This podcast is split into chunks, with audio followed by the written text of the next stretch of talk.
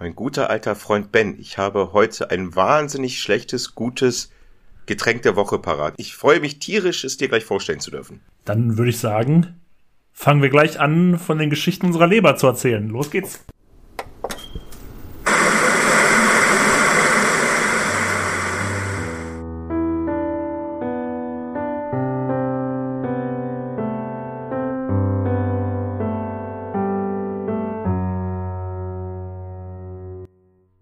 Herzlich willkommen bei den beiden. Ich wollte uns gerade irgendwelche verrückten, total beschissenen und super cringeworthy Spitznamen geben, Bleib aber mir fällt nichts ein. Also Bleib dir- einfach willkommen bei den Filmfellas. Drei Jahrzehnte vor der Glotze. Ich habe sie so gemerkt, bei dir darf ich, wenn es keine reguläre Folge ist, darf nichts Reguläres reingefühlt. Wieso? Das, ist- das frage ich dich ja. Ich durfte das eine Mal nicht sagen, was ich das letzte Mal gesehen habe und pipapo. Nö, das hatten wir doch bei der ersten Folge, hatten wir auch so, das hast du zum letzten Mal gesehen und ich wollte das heute einbringen. Und ich wollte Und heute du noch hast was aber- anderes reinbringen. Das, nein, du hast das Rumgeschreie aber von deiner Seite aus rausgeschnitten, liebe Hörer und Hörerinnen. Er hat mich zur Sau gemacht. Beweis das Gegenteil. Tu ich nicht. Nee, aber es ging, nee, nee, nee, da muss man aber sagen, da ging es nicht ums zuletzt gesehen, da ging es ums Getränk der Woche, mit dem du gleich anfangen wolltest, ohne Begrüßung. Ach so, okay, das klingt auch nach mir. Aber ich finde es ganz gut, dass du jetzt direkt angefangen hast mit dem, ähm, mit von wegen zuletzt gesehen und Getränk der Woche, weil ich habe mir gedacht, das sind ja die beiden Fragen, die bringen wir an jeder Folge eigentlich immer. Von wegen, was trinkst du heute und was hast du zuletzt gesehen?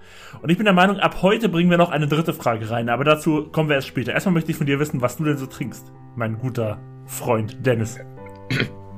Also zum dritten Punkt kommst du anscheinend nur später, weil ich gar nicht weiß, worum es geht.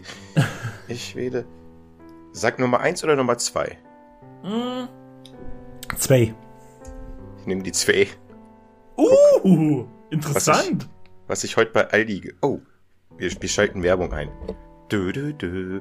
Äh, was ich heute bei Aldi Nord gefunden habe. Ich war bei Aldi Nord, weil es war äh, ab Donnerstag, seit heute, wir nehmen an einem Donnerstag auf, nicht an einem Montag ausnahmsweise, ist griechische Woche und ich musste dort meine Riesenboden kaufen. Aber unter anderem gab es dort auch, Benny, er kann es erkennen, ich nenne es ist ein mal, Kors. ist ein Korsbier. Ist das eigentlich Jetzt- ein amerikanisches Bier oder wird es da noch verkauft? Ich weiß gar nicht, von wo das ursprünglich herkommt. Das wird ein amerikanisches sein. Ah, okay. Dieses ist aber leider hergestellt, sehe ich gerade, äh, in, in Oettingen. Und nicht mal Okay. in Braunschweig. In Oettingen direkt. Weil Haben hier in Braunschweig gibt's gibt's ja auch eine Haben die Oettinger jetzt einen deutschen Vertrieb? Also ich habe das in Deutschland eigentlich so noch nie richtig gesehen. Also die scheinen jetzt einen deutschen Vertrieb zu haben. Das ist ganz oft, dass äh, äh, ausländisches Bier in deutschen Brauereien gebraut wird. Wolters Brauerei äh, braut auch ganz viele ausländische Biere. Nicht nur Wolters. Das glaube ich, nur sogar ein Bruchteil. Die brauen ganz vieles äh, anderes, andere Biere, sei es auch alkoholfreie Erdbeerbier, schmeckende Getränke für den arabischen Raum. Übrigens auch für den afrikanischen und dies, das, jenes. Und somit ist es auch nicht unüblich, dass ein amerikanisches Bier Wobei, nee, steht hier gleich. Ein englisches Bier, du hast recht. Gebraut in Großbritannien. Ah, okay. Von Molson Coors. Importiert, abgefüllt und vertrieben von Oettinger Brauerei. Es ist also doch nicht in Oettingen gebraut. Oh, Gott sei Dank. Aber dann könnte es ja auch wieder doch ein amerikanisches Bier sein, was nur in Großbritannien gebraut wurde. Ja, das googeln wir gleich. Es sieht auf jeden Fall kalt aus. Jetzt hat so ein Eisberg drauf. Aber ich habe mich immer gefragt, wenn ich diese Kors-Behälter äh, Behälter sehe mit dem Eisberg, ist das irgendwie eine spezielle Sorte oder ist das normale Kors, das mit dem Eisberg? Das weiß ich nicht. Wir stellen fest, es ist amerikanisches Bier, das legen wir so fest, weil es auch bei der Serie Cobra Kai viel getrunken wird. Und ich glaube, das soll Colorado hier darstellen. Weißt du Cold was, wir machen doch einfach jetzt mal eine Live-Recherche. Also für uns live, für euch natürlich nicht, weil ihr das hier wir- wir- erst nach uns hört, aber Und wir sind akt die Serie, es wird immer noch nicht live aufgezeichnet, es wird immer noch nicht live ausgestrahlt anscheinend. Oh, da gibt's keine deutsche Seite, es gibt aber eine englische. Coors Brewing Company, American Brewery, also amerikanisches, in Colorado. Alter Junge, du bist gut. Ich erkenne auch meine Rockies. Ich weg, Mieter, du gehst wieder nicht auf Wikipedia, wo du für Doch, ich bin Sonntag auf schon Wikipedia. Ja? Ja, es gibt keine deutsche Coors-Seite. Ach so. Ach, ich dachte, man ist die Homepage.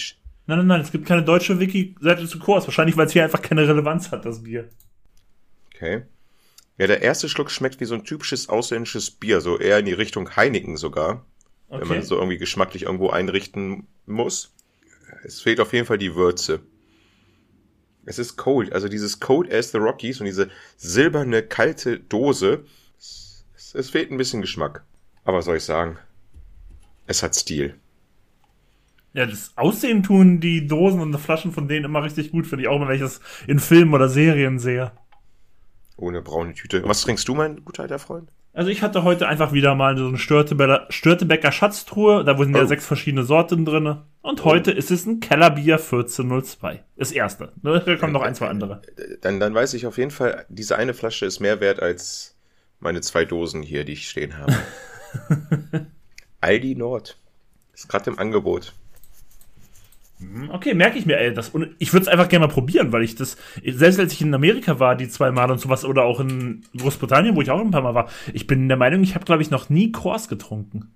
Ich habe, glaube ich, Kors getrunken, so eine kleine Flasche. Doch, ja, doch, bin ich mir ziemlich sicher. Egal, lass mal erstmal loslegen mit unserem Thema. Na, ich würde noch mal gerne, wie gesagt, ich würde gerne noch mal die anderen beiden Fragen oh, einwerfen. Erstmal natürlich, Dennis, mal wieder mein. Tut mir leid, ich bin neu hier. Mein bärtiger alter Freund, was hast du zuletzt gesehen?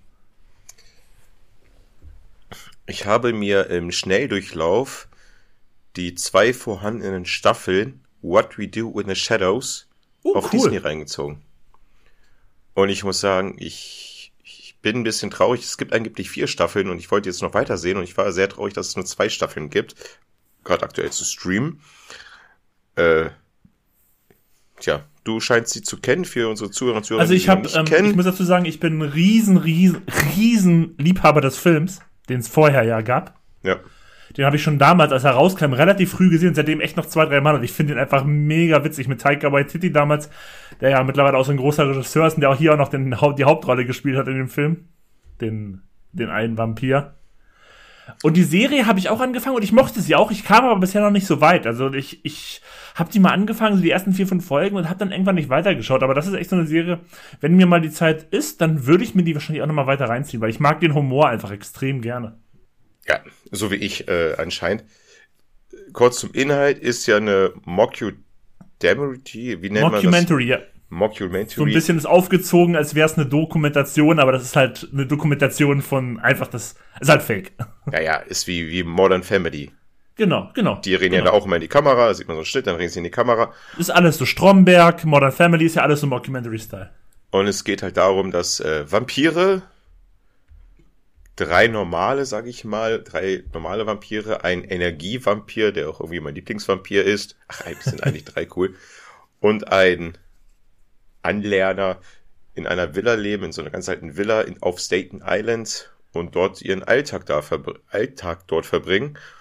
Und die, ja, die Vampire zeichnen sich halt aus, dass sie in der Zeit ein bisschen zurückgeblieben sind und halt nicht die hellste Kerze sind und ein Haufen sympathisch, aber auch nihilistische Figuren sind irgendwie.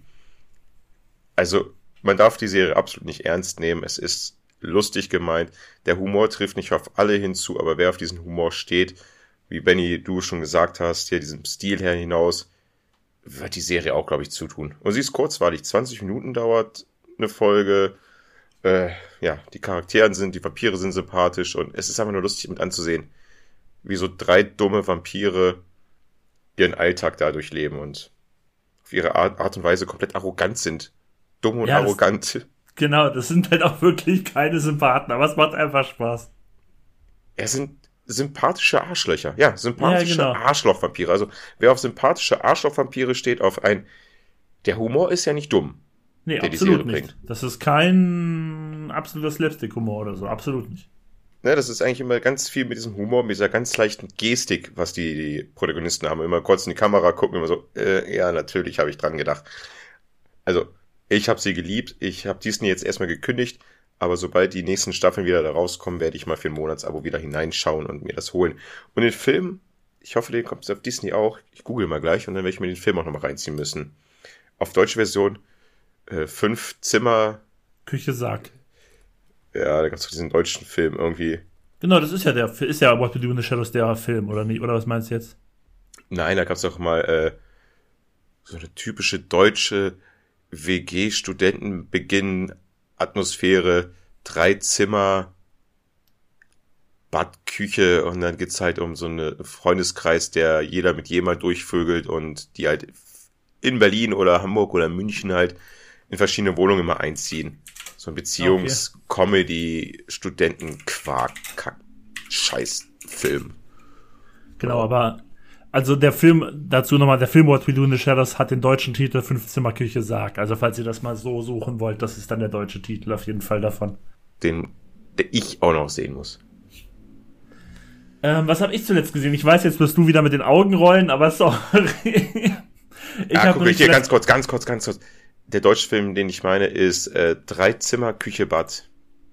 Also wirklich sehr ähnlich wie der deutsche Titel von What We Do in the Shadows. Ganz genau. 2012. Also gut, ich habe den Film. Na gut, mach du, mach du, mach du, mach du, mach du. Also wie gesagt, du wirst schon wieder mit den Augen rollen, weil ich weiß, dass, ich das immer nervt, wenn ich immer diese Filme reinbringe. Oh, Aber lass mich raten.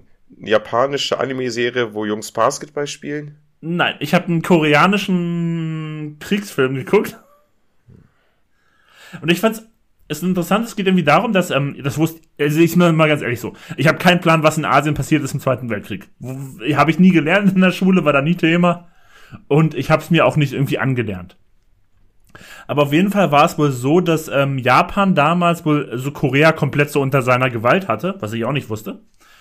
Und ich habe den Film geguckt, äh, The Battleship Island, so heißt der. Und da geht es um eine Insel, also es gibt diese Insel wirklich, die heißt im Westen auch Battleship Island. Eigentlich heißt die, glaube ich, irgendwie Hashima oder so. Und das ist im Endeffekt echt so eine, so eine Alcatraz-Insel, weißt du? Das ist halt wirklich so ein kleines Stück Land mit ganz vielen Gebäuden und Minen und sonst was drauf. Und so sieht die Insel auch aus. Und da wurden wohl im Zweiten Weltkrieg ganz viele ähm, Koreaner von den Japanern dazu gezwungen, da zu leben und dann für sie da äh, ja, Kohle abzubauen. Und im Endeffekt kannst du halt sagen, der Film ist halt von 2017, das ist halt irgendwie so, irgendwo zwischen gesprengte Ketten und irgendwie einem Kriegsfilm, aber ein bisschen locker leichter. Also schon so ein bisschen wie ich meinte, gesprengte Ketten ist ja auch ein ernstes Thema, aber hat doch so einen relativ lockeren Vibe, so, weißt du? Nicht ganz so locker wie Das Leben ist schön oder so über die meiste Zeit, aber trotzdem ist er nicht ganz so verbittert. Und der Film ist auch so ein bisschen. Das ist echt so Gefangenenlager mit einer Prise Humor, aber auch sehr viel Ernst. Und am Ende geht's halt darum, dass die auch versuchen, irgendwie zu entkommen. Punkt. Und ich muss ganz ehrlich sagen, das ist halt eine richtig fette koreanische Produktion. Ich glaube, da ging richtig viel Geld drauf für tatsächlich. Und man muss, eine Sache, die mir halt dann als West, Westler so aufgefallen ist bei dem Film, boah, kommen die Japaner an diesem Film schlecht weg. Alter, die werden da alle so bitter, richtig asozial dargestellt. Ich meine, klar, die waren natürlich damals auch äh, mit den Nazis verbündet. Also es überrascht mich nicht ganz so sehr. Aber die werden schon richtig als die absoluten Ober Nazis dargestellt tatsächlich. Und ähm, das fand ich, fand ich interessant, weil ich, wie gesagt, diesen Teil der Geschichte, der ist mir komplett unbekannt gewesen und ich fand den Film auch unterhaltsam. Also ich glaube, ich habe, ich sag mal so, der, ist, der war vielleicht besser, als ich ihn erwartet habe. Ich habe, glaube ich, nicht damit erwartet, dass der, weil der, ich muss dazu auch sagen, der hat dieses typische krasse Asiat, ostasiatische Overacting, bringt der hier auch so komplett auf die, auf die Spitze so. Aber der hat hinten raus, hat er echt Parts, die mich richtig bekommen haben. Aber der ist halt auch kein Meisterwerk. Wobei ich aber echt glaube, dass ich weiß nicht, ob ich jemals, weil die geilen Filme aus Korea und Japan, die ich immer so sehe, sind meistens irgendwie so gritty Thriller oder sowas, sowas wie Parasite. Weißt du, das ist ein richtig geiler Film, aber der hat wahrscheinlich nicht sehr viel Budget gehabt. Und der Film hier denkst du dir, boah, das ist halt so richtig Hollywood-Budget, richtig krasser Blockbuster-Budget so mäßig. Aber da gucke ich dann doch lieber eher die Parasites oder Old Boys oder so aus Ostasien. Der hat, ich fand den ganz cool zum einmal gucken, den werde ich mir also auf keinen Fall jemals wieder angucken. Mich schockiert so ein bisschen dein, dein Nichtwissen über die japanischen, äh, über den asiatischen Kriegsraum im Zweiten nee, gar nicht. Also da, da war ich echt komplett unbewandert. Haben. Und ist ja klar, dass die Japaner da nicht gut wegkommen, weil die Japaner waren ja wirklich, ja, wirklich äh, Arschlöcher da. Ja, ja, waren sie auch, wissen wir ja. Für verbotene Filme dürfen wir hier nicht werben in diesem Film, ne? Dürfen wir nicht ansprechen in diesem Podcast, oder? Ich glaube, wir dürfen sie nicht äh, bewerten. Wir können sagen, dass es sie gibt. Es gibt doch den Film, ähm, habe ich den zig äh, mal auf YouTube da gesehen. Äh, dann habe ich den noch selber so ein bisschen geguckt und boah, war der hart. Man Behind the Sun. Sagt mir tatsächlich nix. Gott sei Dank, es gibt halt, es ist so ein chinesischer Film, äh, über dem das das Lager gab es wirklich. Das Lager 731, Camp, ja, schieß mich tot, 731. Dort die Gräueltaten Japaner an den chinesischen Bevölkerung explizit ah, okay. gezeigt wird. Und dort werden auch, ja, Menschenexperimente vollzogen. Und die sieht man in diesem Film. Und ich habe nur den Schnelldurchlauf mal gesehen und danach war mir sehr, sehr unwohl. Also für Zartbeseitete, wenn ihr jetzt denkt, okay, da will ich mal reingucken, bei Man Behind the Sun, okay. lasst es lieber. Und so viel zum Thema, warum bei deinem Film Battleship Island die Japaner noch nicht gut wegkamen. Ja, ich glaube, das kann man, ja, Vergleich ist mal schwer zu sehen, aber das waren halt die Arschlöcher da. Hm. Ja. Ja, es waren halt dann wahrscheinlich dann doch irgendwie auch die Nazis, ne? Also nur halt die in Asien, so gesehen. In dem Kaiserreich. So, und jetzt kommen wir zu dem, was ich einführen wollte gerne, bevor wir zum Oh. Hauptthema kommen, auch so regelmäßig tatsächlich. Ich meine, wir haben ja schon mal auch bei regulären Folgen noch so ein bisschen das angefixt. Oh, da hätte ich übrigens was fürs angefixt. Müssen wir vielleicht bei der nächsten Folge reinbringen. Ja, aber nicht, dass der Film dann schon wieder aus dem Kino ist, wenn du was hast. Nee, der kommt, glaube ich, erst im April. Na gut. Ähm, aber erstmal was anderes. Ich dachte mir nämlich, dass wir jetzt immer noch sowas. Ich, ich bin der Meinung, wir müssen da noch ein bisschen am Titel schrauben. Ich habe da noch keinen richtigen Titel für diese Kategorie. So ein bisschen sowas, sowas, sowas wie eine, Fra so eine, so eine, so eine, so eine Frage der, der Folge, so ein bisschen so. Das hast du am Anfang auch immer gehabt. Und ich meine damit vor allen Dingen sowas so, ähm, einer von uns beiden bringt was mit, ist mir egal. Ich meine, wie kann ich das doch mal machen? Und dann kann ich mir halt vorher schon meine Antwort immer zurechtlegen. Und der, also der, der das mitbringt, kann sich immer schon so eine Antwort zurechtlegen. Der andere ist natürlich dann immer so ein bisschen auf dem kalten Fuß. Aber ich dachte mir einfach immer irgendwie sowas so zum, zur Filmlandschaft. Irgendwie so eine allgemeine Frage. Das kann ja, kann irgendwas Fragen sein. Und ich dachte mir heute einfach so, ich dachte, ich, ich, ich dachte, es kommt jetzt was Tiefgründiges. Nee, nee, überhaupt nicht. Der, Einfach nur der was Mensch, du kannst ja eine der Mensch Frage hinter stellen. dem, der Mensch hinter dem Podcaster.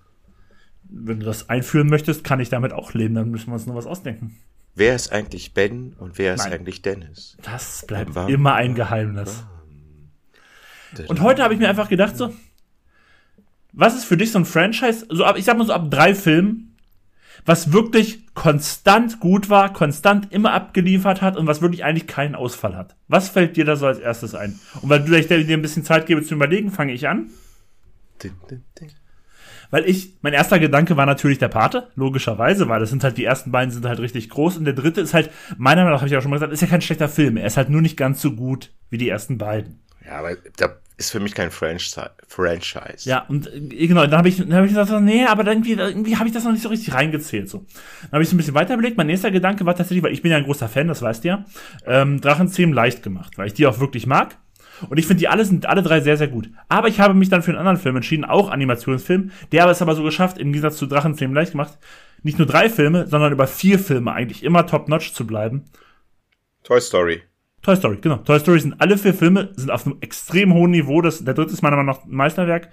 Und es ist halt eine super Reihe, die von vorne bis hinten funktioniert, die keinen Ausfall hat. Ja. Soll Genau, dann mir so, ob dir vielleicht noch was einfällt, was, was du so denken würdest. Eine Reihe, die auch so, so, sag ich mal, so drei Teile aufwärts, wo du echt sagst, die hat keinen Ausfall oder so.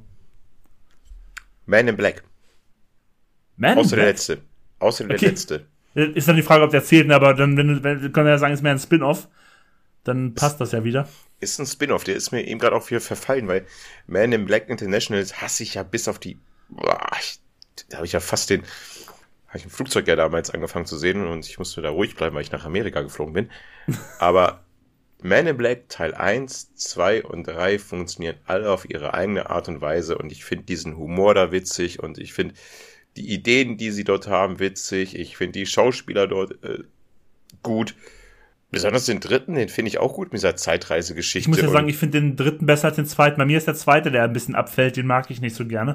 Aber ich die Bösewichtin ich auch ist, ist ein bisschen dumm da, ne? Diese, wie heißen die? Äh, keine Ahnung. Aber der, ich, ich- bin ein Man in Black Teil, äh, ich bin ein Man in Black Fan. Und was gab's denn noch für? Ja, drei Teile ist natürlich ein bisschen schwer. Zurück in die Ja, ja, Zukunft genau, das finde ich dann alles so auch. bisschen. Was? Zurück in die Zukunft ist. Stimmt, ja. Da habe ich überhaupt nicht dran gedacht. Das ist halt nicht meine Filmreihe, aber die habe ich gar nicht gedacht. Ja, aber ist für ist. Die gibt's schon so lange, die hängen irgendwie miteinander zusammen, weißt du? Ja, genau, die wurden ja irgendwie schon auch so gemacht, dass sie zusammengehören, so ein bisschen. So ein bisschen wie dann ja Herr der Ringe auch ist, weißt du? Das, das ist einfach schon gedreht worden und es war klar, es sind so drei Filme, so ein bisschen. Indiana Jones kann man ja bald wieder erwähnen. Rocky. Ja, Rocky hat halt den, hat auch schon ein, zwei Ausfälle. Also, 5 ist natürlich ein Riesenausfall. Und auch 3 und 4 sind ja jetzt so filmmäßig jetzt nicht die allerbesten. Was, was sagst du zu Indiana Jones? Ja, das ist halt der vierte Teil, der es rein, rein scheißt, ne? Also das muss man halt dann noch sagen. Dass jemand da reinscheißt. was gibt's denn noch so Nices? Also ich muss sagen, ich finde ich find deine Antwort mit Man Black super, weil das ist echt so eine Filmreihe, die hätte ich gar nicht gedacht. Dass du jetzt sowas reinbringst, das ist dann wieder richtig cool, weil das mal wieder so, war nicht einfach gar Wahrscheinlich gibt's auch noch so ein, zwei Sachen, an die man jetzt gar nicht so denkt. Jackass. Ja, so gesehen, ja. Die machen Ich alle finde, Spaß ich- und die sind alle ihre Weise, ja. Das ist, das, ich finde Jackass ist in Ordnung. Kann man auch gut reinbringen. Ich habe den letzten, glaube ich, gar nicht gesehen mehr. Doch, ich jetzt schon seit vor, weiß nicht, vor ein paar Monaten habe ich den anderen noch Ich gesehen. Ich, weiß fand den auch. Der ist genauso witzig wie die anderen. Die, sind, die nehmen sich halt alle nicht. Die sind halt alle irgendwie so auf einem Niveau. An dem verkaterten Sonntag alle Filme durchschauen, das war das Beste damals immer. Jetzt sind die verkaterten Sonntage ein bisschen weniger geworden. Wie bist du Montag dem Bett gekommen übrigens? Oder wann? Ich hab, ich muss ganz ehrlich sagen, ich habe leider nicht so gut geschlafen in dem Hotelbett. Nein? Weil ich tatsächlich um Punkt 8 wach war, weil ich es zu Hause so gewohnt bin. Oh, Alter. Und dann um, tatsächlich um 8.15 Uhr kam auch schon der Zimmerservice ins Zimmer. Und ich so, ich schlaf noch. Äh, oder komm rein und wieder raus. Oh nee, ich hab gepennt, Alter. Ich hab gepennt wie ein besoffener Football-Fan, ey. Wobei, wir waren ja nicht besoffen. Waren wir besoffen, Benny? Nö, eigentlich nicht. Eigentlich nicht, ne. Also, nee, waren wir nicht, so. Nö, waren wir auch nicht. Mich würde ja noch interessieren, der hat mir, kleine, ich, äh, für unsere Zuhörer und Zuhörerinnen, ich trinke halt keine kurzen und zum Abschied hat uns der Barkeeper der ganzen Runde so eine Runde kurze spendiert. Und für mich hat er dann so ein, ich mal so einen Kinderkurzen gemacht, hat er mit sehr viel Cola reingefüllt und dann noch irgendwas Alkoholisches, also einen kleinen, so einen kleinen Spritzer. Und ich bin ganz ehrlich, ich habe leider nicht gesehen, was er da Alkoholisches eingefüllt hat. Hast du das gesehen? Ach Gott, ist mir egal. Nein. Ja, scheiße, weil es hat mega geschmeckt. Das, was er mir da gemacht hat, das war somit das Leckerste, was ich seit Ewigkeiten getrunken habe. Und ich wollte wissen, was das war. Kann ich dir jetzt nicht sagen. Ich hab, an die Cola kann ich mich erinnern, ja. Und müssen wir wohl noch ein Jahr warten. Gut, dann würde ich sagen, machen wir mit unserem Hauptthema weiter. Oder besser gesagt, den zweiten Teil, den wir ja schon in der letzten Folge angefangen haben.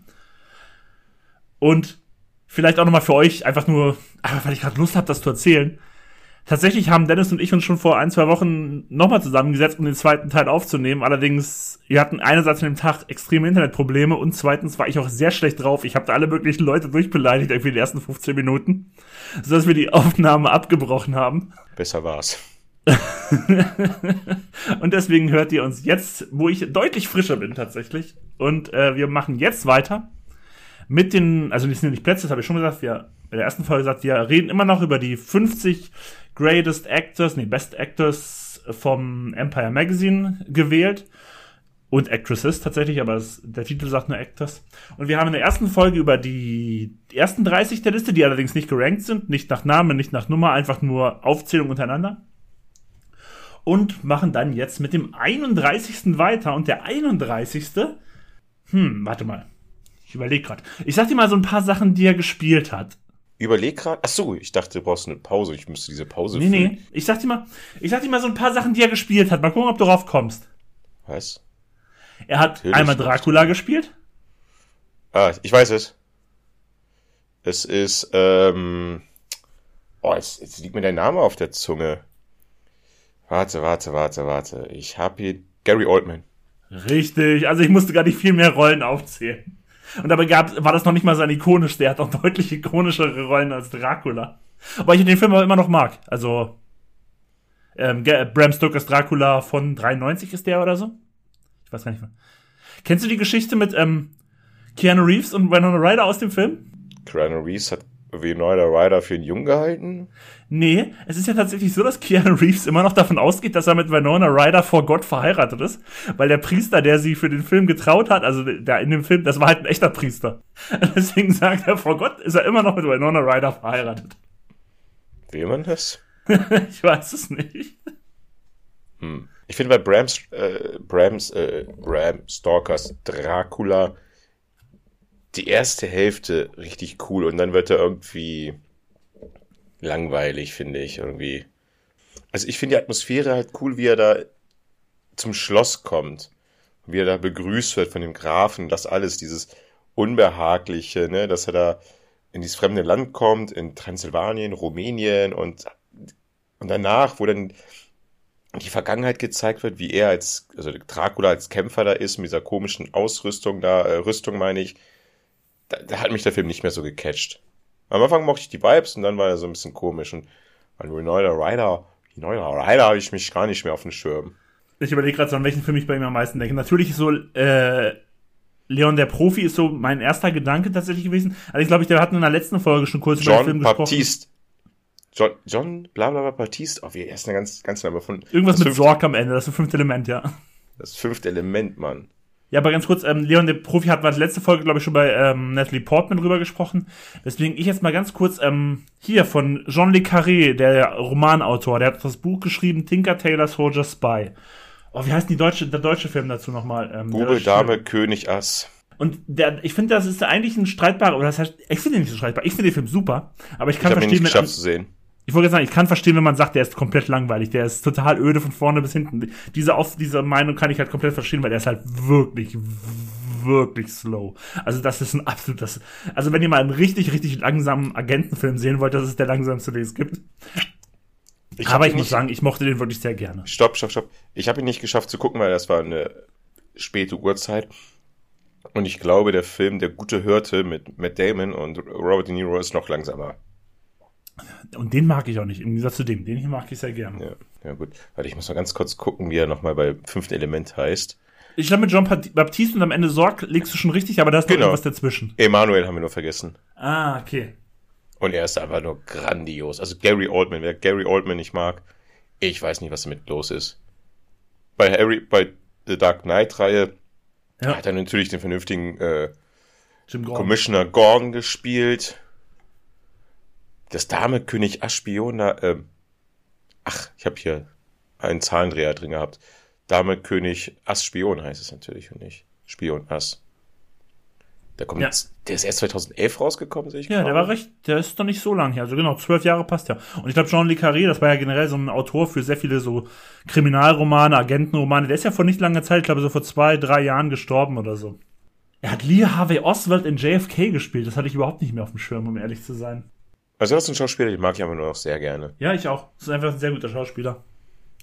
Ich frage mal nicht, welche Rolle er bei Harry Potter gespielt hat, weil ich es nicht weiß. Sirius Black, ja, ich, eine der sympathischsten Rollen dann in der Reihe. Ich, ich weiß noch nicht mal, ob das sarkastisch gemeint ist. Nein, es ist tatsächlich ernst. Er ist wirklich einer der sympathischsten. Wobei, nee, könnte man als Spoiler auffassen, einer der interessantesten Rollen. Genug von Harry Potter. So, zurück zur Liste. genau, äh, Kommen wir mal zu einer Schauspielerin, die noch gar nicht so viel gemacht hat, die ich immer super fand, aber die eigentlich noch gar nicht so viel gemacht hat. Das ist wahrscheinlich so ein bisschen so, im Englischen sagt man so Recency Bias. Die waren in den letzten Jahren ganz groß und deswegen kommt die jetzt hier auf die Liste so ein bisschen. Ähm, Florence Pugh. Und ich fange an bei Florence Pugh oder Florence Puck, wie man manches auch hier in Deutschland sehr gerne sagen. Du meinst also mich, ne? Midsommar, du meinst, Midsommar, mich, ne? du meinst mich, ne? Na, eigentlich nicht tatsächlich. Ich habe auch schon Podcaster gehört, die dann in ihrem Podcast von Florence Puck gesprochen haben. Und ich weiß, du bist auch ein Podcaster, aber dich meine ich in diesem Fall nicht. Ich kenne von der nur Midsommar. Also Little Women ist ja natürlich diese Verfilmung, die schon 10.000 Mal gab, aber die letzte Verfilmung fand ich wirklich, wirklich richtig gut. Und Midsommar, hast ihn gerade schon angesprochen, Midsommar ist halt ein Ari Aster Film, der auch schon Hereditary gemacht hat. Und der hat ja auch dieses Elevated Horror Ding so drauf. Und Midsommar mit ihr auch in der Hauptrolle fand ich auch richtig, richtig gut. Auch vor allen Dingen wegen ihr in der Hauptrolle tatsächlich. Ich habe noch gesehen The Wonder, der kam ja letztes Jahr. Den habe ich dann, habe ich dir in der letzten Folge erzählt, dass ich Ende letzten Jahres nochmal so einen richtigen Grind gemacht habe, da über so 10, 15 Tage, wo ich richtig viele Filme aus dem Jahr geguckt habe. Wie da habe ich auch, auch geschafft hast. Das ist so, so. Dein Zeitmanagement entweder es ist das Beste, was es gibt auf der Welt, dass du dir so viel Zeit freischaffelst, Filme zu gucken, oder es ist wirklich das miserabelste, was, was man ein Mensch haben kann, dass es vergeudest, mit nur Filme zu gucken. Ich weiß nicht, welches es ist, und ich glaube, aus beiden Gründen möchte ich die Antwort gar nicht wissen. ich würde sogar eher sagen, das ist so ein Mittelding. Mach, la, Ich habe gar nicht zugehört. Ich habe gerade gar nicht zugehört. Mach weiter. Das ist aber, das, das lag mir gerade einfach nur auf der Seele. So, mach weiter. und äh, letztes Jahr kam ja leider noch der Film raus mit ihr auch in der Hauptrolle, wo wir uns ja beide super drauf gefreut haben und der dann ja auch super abgewatscht wurde, nämlich Don't, Don't Worry, Darling. Darling. Ja. Also ich habe ihn auch bis heute noch nicht gesehen. Hast du schon gesehen? Nee, äh, nee. Nee, ich, ich werde ihn aber leider. Gucken. Ich, ich werde ihn mir sicherlich auch nochmal angucken, aber ich habe leider so ein bisschen Angst, weil der so krass schlecht wegkam. Hast du äh, Amsterdam gesehen? Immer noch nicht, nee. Da traue ich mich nicht ran, Alter. Ich auch nicht. Ich, ich werde ihn irgendwann gucken, sicherlich. Und der ist ja auf meiner Liste und der ist ja bei Disney Plus mittlerweile. Aber ich traue mich auch noch nicht ran, weil der auch so abgewatscht wurde und auch so schlechte Kritiken überall bekommen hat. Vielleicht wird das mein letzter Film auf Disney Plus, den ich dann sehen werde. Ja, ich glaube, mein, mein Abo läuft auch tatsächlich aus, nämlich Anfang März. Aber das ist natürlich ein schlechter Zeitpunkt, um dass es ausläuft, weil dann beginnt ja gerade die dritte Staffel Mandalorian. Das ist ein bisschen doof. Ja. Gut, mach weiter. Ah, okay, dann kommen wir zum ersten. Nee, schon gar nicht. Ich will eine kurz, eine, eine kurze Sache will ich sagen zu Mandalorian und diesen ganzen Serien, die sehr gehypt werden im Internet. Also ich bin ja viel auf YouTube unterwegs. Das ist, was mich nervt, wo gefühlt jede einzelne Folge irgendwie ein, separat besprochen wird. Das war Es bei gibt ja viele auch Podcasts, die das machen. Obi-Wan, jetzt aktuell The Last of Us. Jede Us Folge einzeln. Und ich denke mir so, boah, das ist mir ein bisschen zu viel. Sorry, Nerdtum. Ich muss es ja nicht gucken, ich gucke es auch nicht. Genau. Also jetzt die, die Kritiken dazu, aber ich finde es ein bisschen übertrieben, dass solche Serien so gehypt werden da. Also ich habe ja das Problem tatsächlich mit allen anderen Serien, die Star Wars gemacht hat, die interessieren mich alle auch ein Scheißdreck. Nur Mando hat mich irgendwie immer noch, weil da war, die waren nur am Anfang halt da und die habe ich am Anfang auch noch geguckt. Was ich halt ein bisschen scheiße finde ist, weil ich habe schon gehört von hier und da, dass ich jetzt zum Start von Mando 3 eigentlich irgendwie auch ein, zwei Folgen Boba Fett geguckt haben muss, weil da irgendwas Wichtiges für die Story für Mando drin vorkam. Und da habe ich einfach keinen Bock drauf, bin ich ganz ehrlich. Ich werde es einfach so gucken und hoffe, dass ich alles verstehe. Ich glaube, das wirst du schon. Ich glaube, so kompliziert war das jetzt nicht. Aber ich weiß, das ist natürlich von dem System, von, das machen die auch beim MCU und bei allem anderen, was Disney hat. Die versuchen halt alles zu vernetzen, damit jeder alles guckt. Die wollen Geld damit machen? Ich glaube schon, ich kann es mir zwar nicht vorstellen, die haben doch schon genug, was brauchen die denn noch mehr? Also sind die genauso wie wir. Nur wir machen doch keins, wir wollen aber auch damit Geld machen, das stimmt. Auf jeden, Alter. Aldi, melde euch. Bitte, Aldi, bitte melde dich. Ich kann Stimmt, du ja hast auch heute schon gut Werbung für Aldi Nord gemacht. ich meinetwegen auf unserer Instagram-Seite. Wir haben auch eine Insta Instagram-Seite, by the way. Filmfest, besucht uns bei Instagram. Übrigens, wir machen auch gerne Werbung für Aldi Süd, also ihr könnt uns auch mehr anschreiben. Müssen wir dann demnächst, wa? So, Mach mal jetzt schnell- endlich. mach mal schnell ich wollte schon weiter. dreimal umleiten. Auf den nächsten Schauspieler, der erste männliche schwarze Oscar-Gewinner, nämlich Sidney Poitier. Und ich habe ein paar Filme von Sidney Poitier gesehen. Der, der mir am meisten in Erinnerung geblieben ist, ist In der Hitze der Nacht, wo er ja diesen, ähm,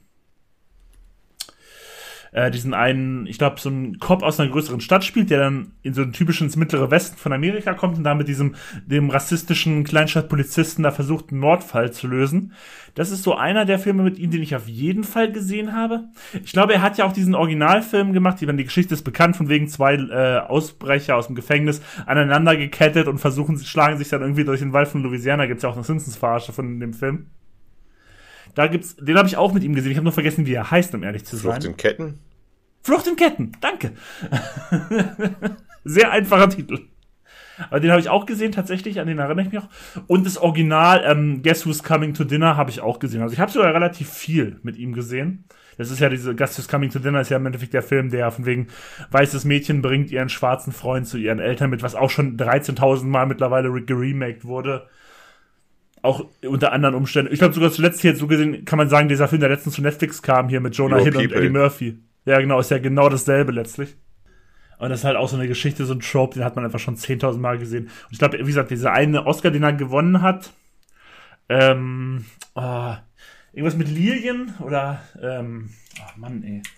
Warte, lass mich noch mal gucken. Die Farbe lila war es auf jeden Fall nicht. Nee, ich glaube, der heißt im Original Lilies on the Field oder so. Ich weiß noch nicht, wie er auf Deutsch heißt.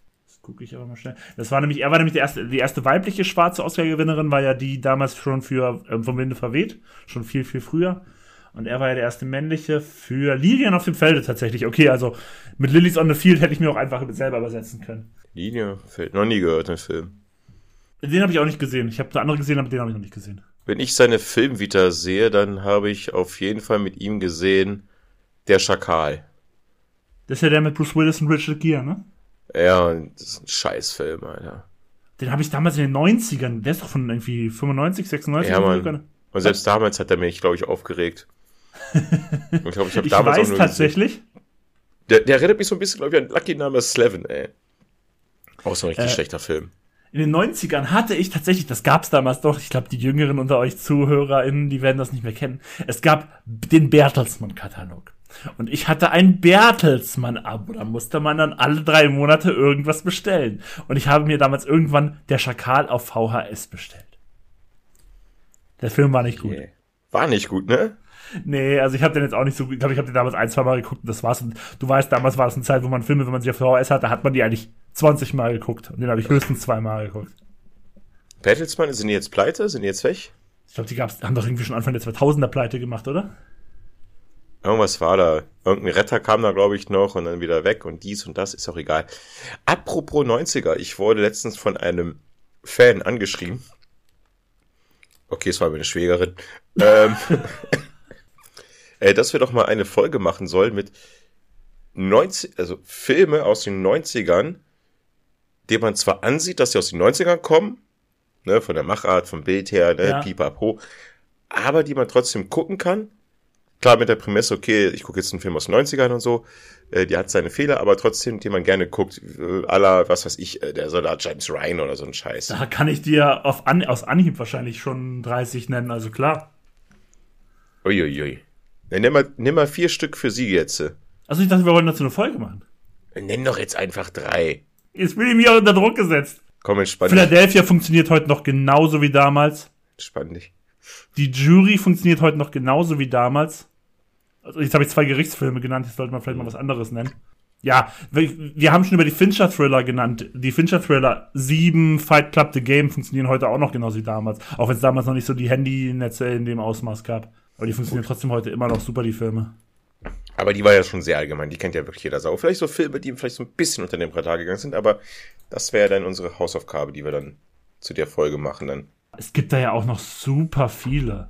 Na, den würde ich nicht empfehlen. Welchen würdest du nicht empfehlen? Ja, ich glaube, was heißt nicht empfehlen? Ich finde den super Hass. Aber ich glaube, Hass ist jetzt nicht so ein Film, den man anderen Leuten jetzt, die vielleicht auch nicht ganz so aus der Ecke kommen, dann, empf- also dahin Ja, empfiehlt. was hab ich dir denn empfohlen? Ach, Zwielicht. Ja, Zwielicht auf jeden Fall. Aber der, der schlägt ja auch so ein bisschen so in diese Thriller-Richtung, die ich ja auch schon erwähnt hatte. Zwielicht, Heat und im Auftrag des Teufels. Der, bei dem bin ich mir gar nicht so sicher, ob der heute noch so gut funktioniert im Auftrag des Teufels, um ehrlich zu sein. Das Leben ist schön, weil es einfach ja ein S- Spirit Piece ist, ne? Es spielt ja in, im Zweiten Weltkrieg. Ja, gut, vielleicht ist ja, egal. Back zum, zu dem Thema zurück. Okay, genau. Kommen wir zum Thema zurück, zur nächsten Schauspielerin. Und das ist Julian Moore. Oh. Und ich bin ganz ehrlich, also Julian Moore hat ja echt in vielen Filmen, großen Filmen auch mitgespielt. Also ich weiß, von den Magnolia, da ist ihm ja auch sehr in, äh, in Erinnerung geblieben. Stella Ellis, glaube ich, hat sie da einen Oscar bekommen, weil sie war auf jeden Fall nominiert für diese, da wo sie die ähm, Professorin mit äh, Demenz spielt. Oder Alzheimer, Mhm. glaube ich. Was? Hast du den gesehen, Stella Ellis? Äh, teilweise. Der war auch echt niederschmetternd. Ich weiß auch nicht, den muss man, also wenn man gute Laune haben will, sollte man sich den noch nicht angucken. Ich meine, sie spielt ja auch in deinem geliebten The Big Lebowski mit. Mhm. Ich überlege gerade, ob mir jetzt so diese eine Rolle einfällt, wo ich sie richtig geil finde. Also so richtig, richtig. Oh, mir fällt ein Film ein mit ihr. Oh fuck, wie heißt der? Das ist ein etwas unbekannterer Film. The Kids Are Alright. Ja, den mag ich auch super gerne. Den hattest du ja schon mal in einer Folge mitgebracht von uns. Ich glaube, den habe ich dir als äh, Aufgabe gegeben, glaube ich. Nee, nee, den, den kannte ich schon von früher, aber den, ich, ich weiß damals, als du ihn mitgebracht hast, habe ich voll drüber gefreut, weil ich den Film auch sehr, sehr gerne mag. Ich habe ihn dir vorgeschlagen, hundertprozentig habe ich dir den Film vorgeschlagen. Da Nein, warst du hast so du im nicht. Privatleben. Ey, 100 Prozent. Ich kannte den schon 2012, also. Halt's Maul, Alter. Nein! Ich hab dir diesen. Ey, The ich hasse Kids- das, ohne Scheiß, dass du immer mit irgendwelchen Sachen kommst, die du mir angeblich vorgestellt hast, die ich schon lange vor dir kannte. Das stimmt nicht. Den Film hast du erst nach mir gesehen. Nein, den habe ich schon Doch. 2012 gesehen, meine Fresse. Den habe ich direkt im Kino gesehen, als der kam. Den, Fa den Film mit Mark Ruffalo. Ja, mit den, mit den, mit den beiden Lesben und den beiden Kindern. Den habe ich in Berlin im Kino gesehen, im Cubics Kino am Alexanderplatz. Ey, sorry, als du den damals vorgeschlagen hast, hast du wohl irgendwie Amnesie oder sowas? Da kanntest du diesen Film noch nicht. Ich hab dir den Film. Nein, ich musste den auch nie hier gucken für irgendeine Folge, weil du hast ihn irgendwann mitgebracht in einer regulären Folge. Ich glaube, bei Familiendramen hast du ihn damals mitgebracht. Also dein Gedächtnis spielt ja auch immer Streiche. Nee, also entweder hast du irgendwie einen lieben Zwillingsbruder oder. Warte mal, ich glaube, da kann ich dir sogar unseren äh, WhatsApp-Chat zeigen, weil ich habe dir damals geschrieben, wie geil ich das finde, dass du den Film reinbringst. Kannst du nicht mal, Alter. Ich habe dir den Film vor. Äh, meinst du Don John vielleicht? Also jetzt mal wieder. Kannst nee, ich, ich meine die Stadt der Blinden tatsächlich. Aber der ist, wenn ich jetzt drüber nachdenke, ich habe mich vertan, sogar fand ich den dann auch nicht. Hä, hey, die hat mitgespielt bei Auf der Flucht? Ehrlich? Alter, ja. Aber wahrscheinlich nur eine kleine Rolle, oder? Ja, laut Wikipedia ist sie ganz ziemlich weit oben, ne?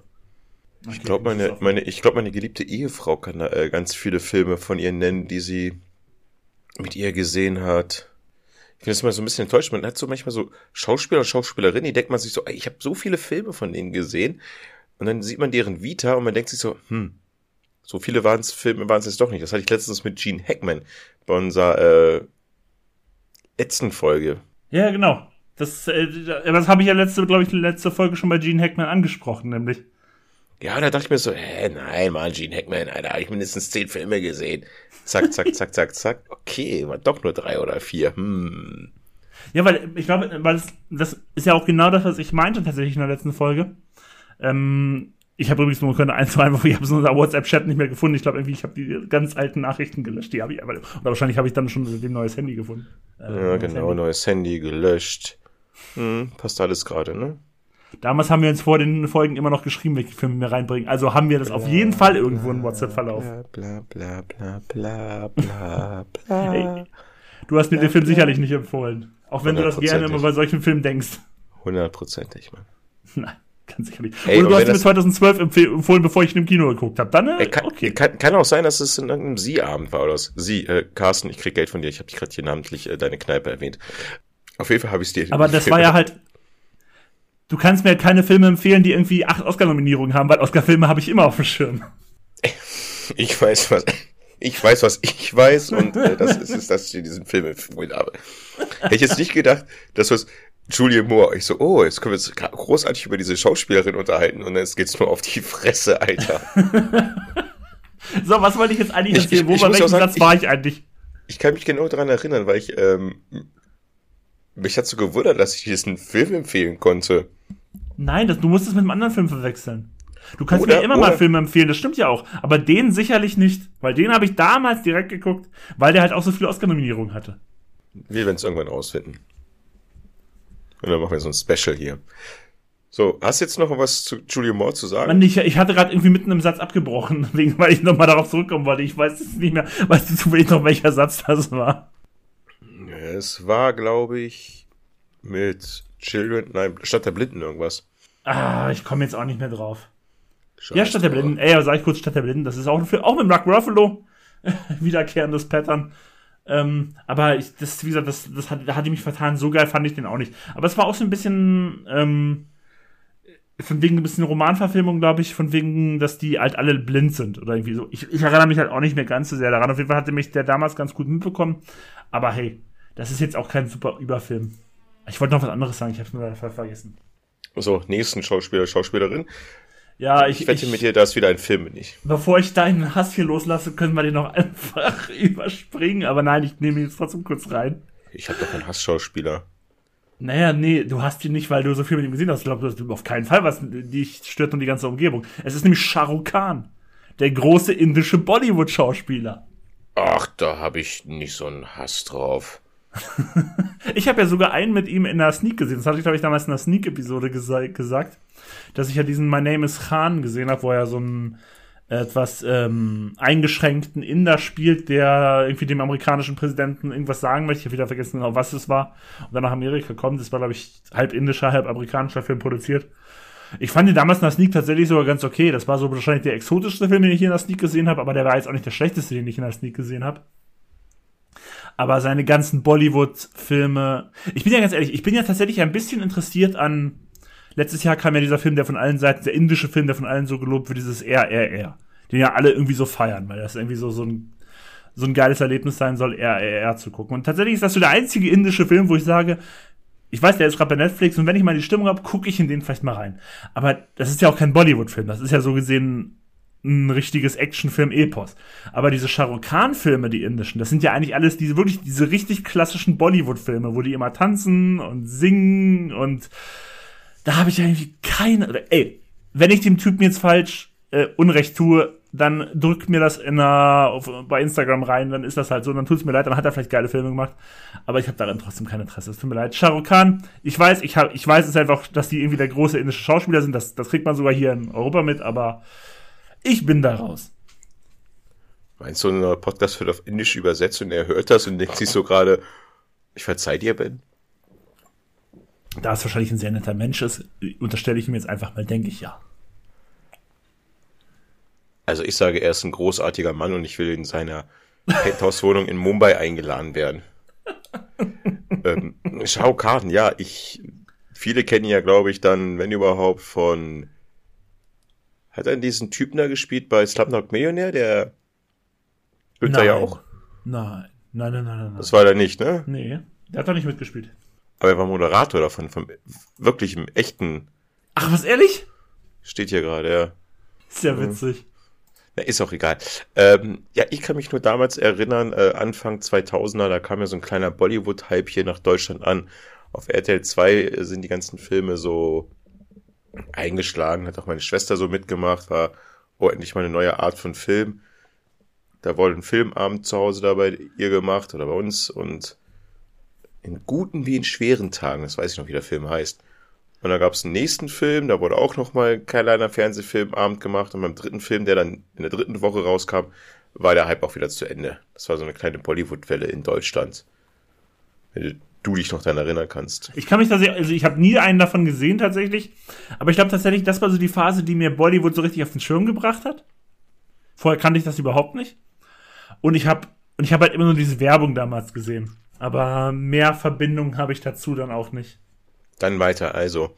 Ich werde mich höchstpersönlich für deinen Wortlaut nochmal bei Shao Kahn entschuldigen, wenn ich in Mumbai in seiner Penthouse-Wohnung da eingeladen bin und lecker Macadamia-Nüsse mit ihm esse. Ja, das wäre doch ein Traum. Kommen wir zum großen, ich glaube, das ist auch der einzige auf dieser Liste, zu dem großen Star der Stummfilm-Ära. Ich dachte, es kommt ein deutscher Schauspieler oder sowas. Nein, es geht auch nicht um Charlie Chaplin, es geht um Buster Keaton. Und um es gleich vorwegzusehen, zu, zu nehmen, ich habe, ich, ich kenne den Namen, ich weiß, er hat Stummfilme gemacht, ich habe keinen einzigen Film gesehen. Generell, ich glaube, ich habe in meinem Leben einen einzigen Stummfilm gesehen, das war. Er sagt nicht der Artist.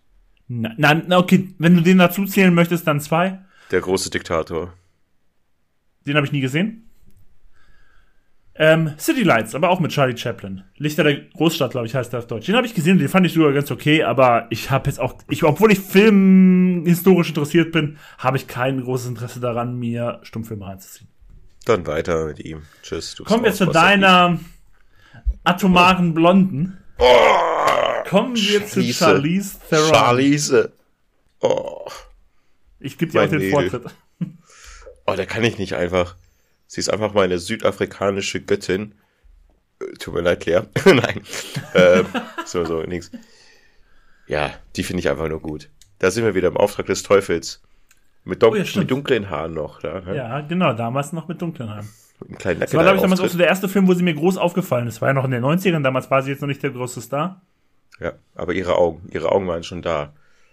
Was habe ich danach noch mit ihr gesehen?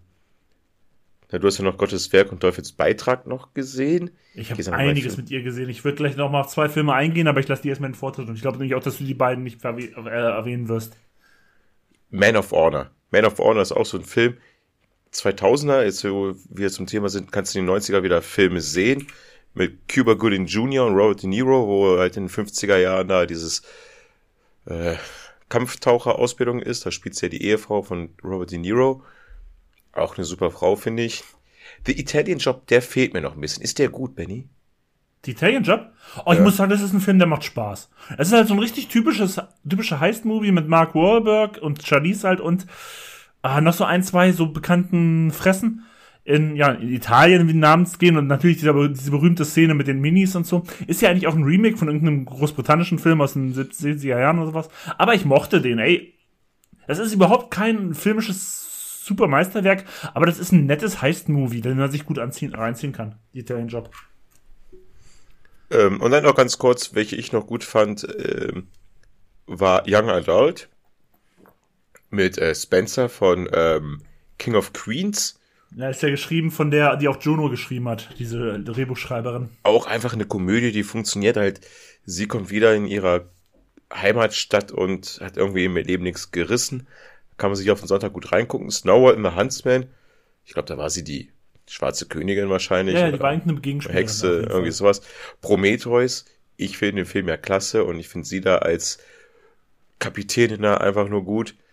Dann kommt noch einer, einer meiner Lieblings Zehnerjahre Filme in Spalte Actionfilm Mad Max. Der war einfach mega gut. Hatten wir auch schon letzte Folge drüber gesprochen, als wir über Tom Hardy gesprochen haben.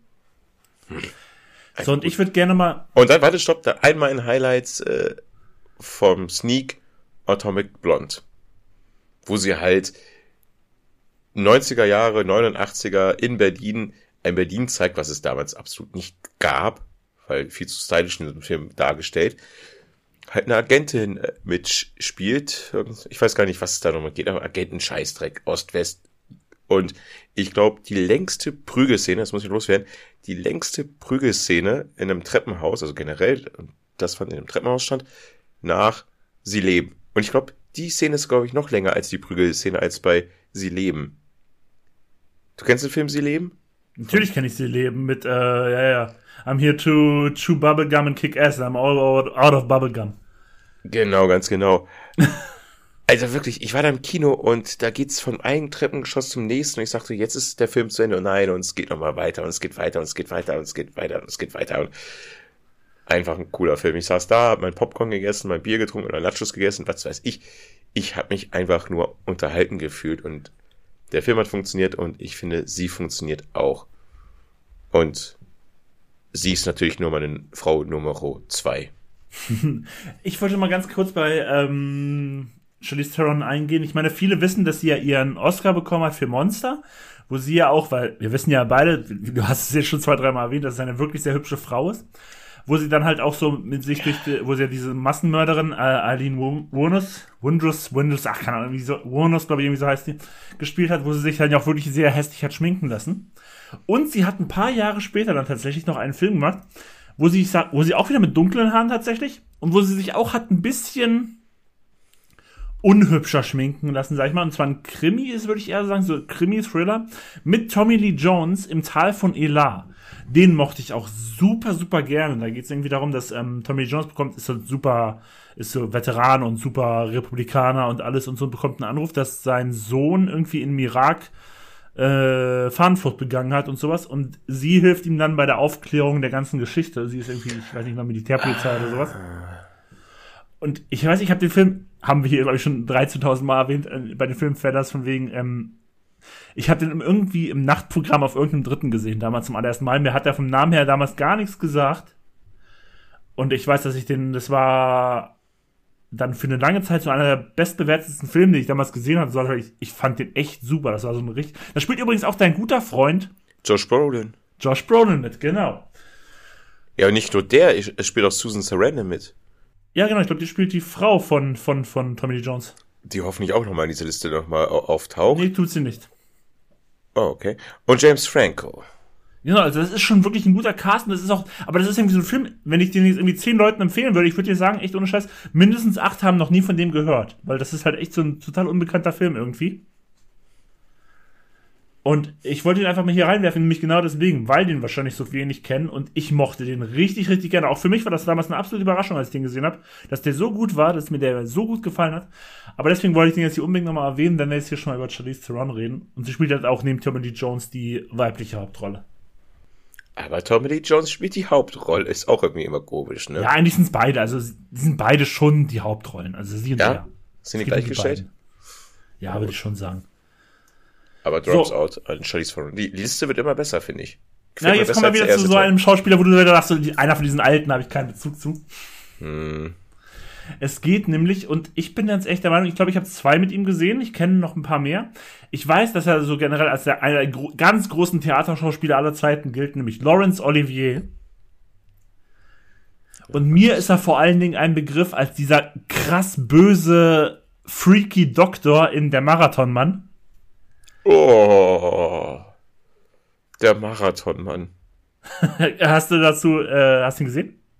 Ja, natürlich habe ich ihn gesehen. Ja, und er ist der Doktor, dann schon in seinem späteren Alter. Und der ist ja wirklich super creepy in dem Film und super unangenehm einfach nur. Mhm. Er spielt ja den Gegenspieler zu dem von Dustin Hoffman dargestellten, sage ich jetzt einfach mal Marathonmann, weil er so viel läuft. Ähm, ich weiß, er spielt eine Rolle in Spartacus. Das Ding ist, ich habe Spartacus irgendwann mal mit 10, 12 oder so gesehen. Ich habe ihn seit damals nicht mehr gesehen. Das heißt, ich habe keine große Erinnerung mehr daran. Und ich weiß, er hat bei The Rebecca mitgespielt. Und das war ja einer, oder ist, glaube ich, so der erste Oscar-Film von Alfred Hitchcock. Also der irgendwie einen Oscar gewonnen hat. Ich glaube, Alfred Hitchcock als Person hat ja nie einen Oscar gewonnen, aber seine Filme schon.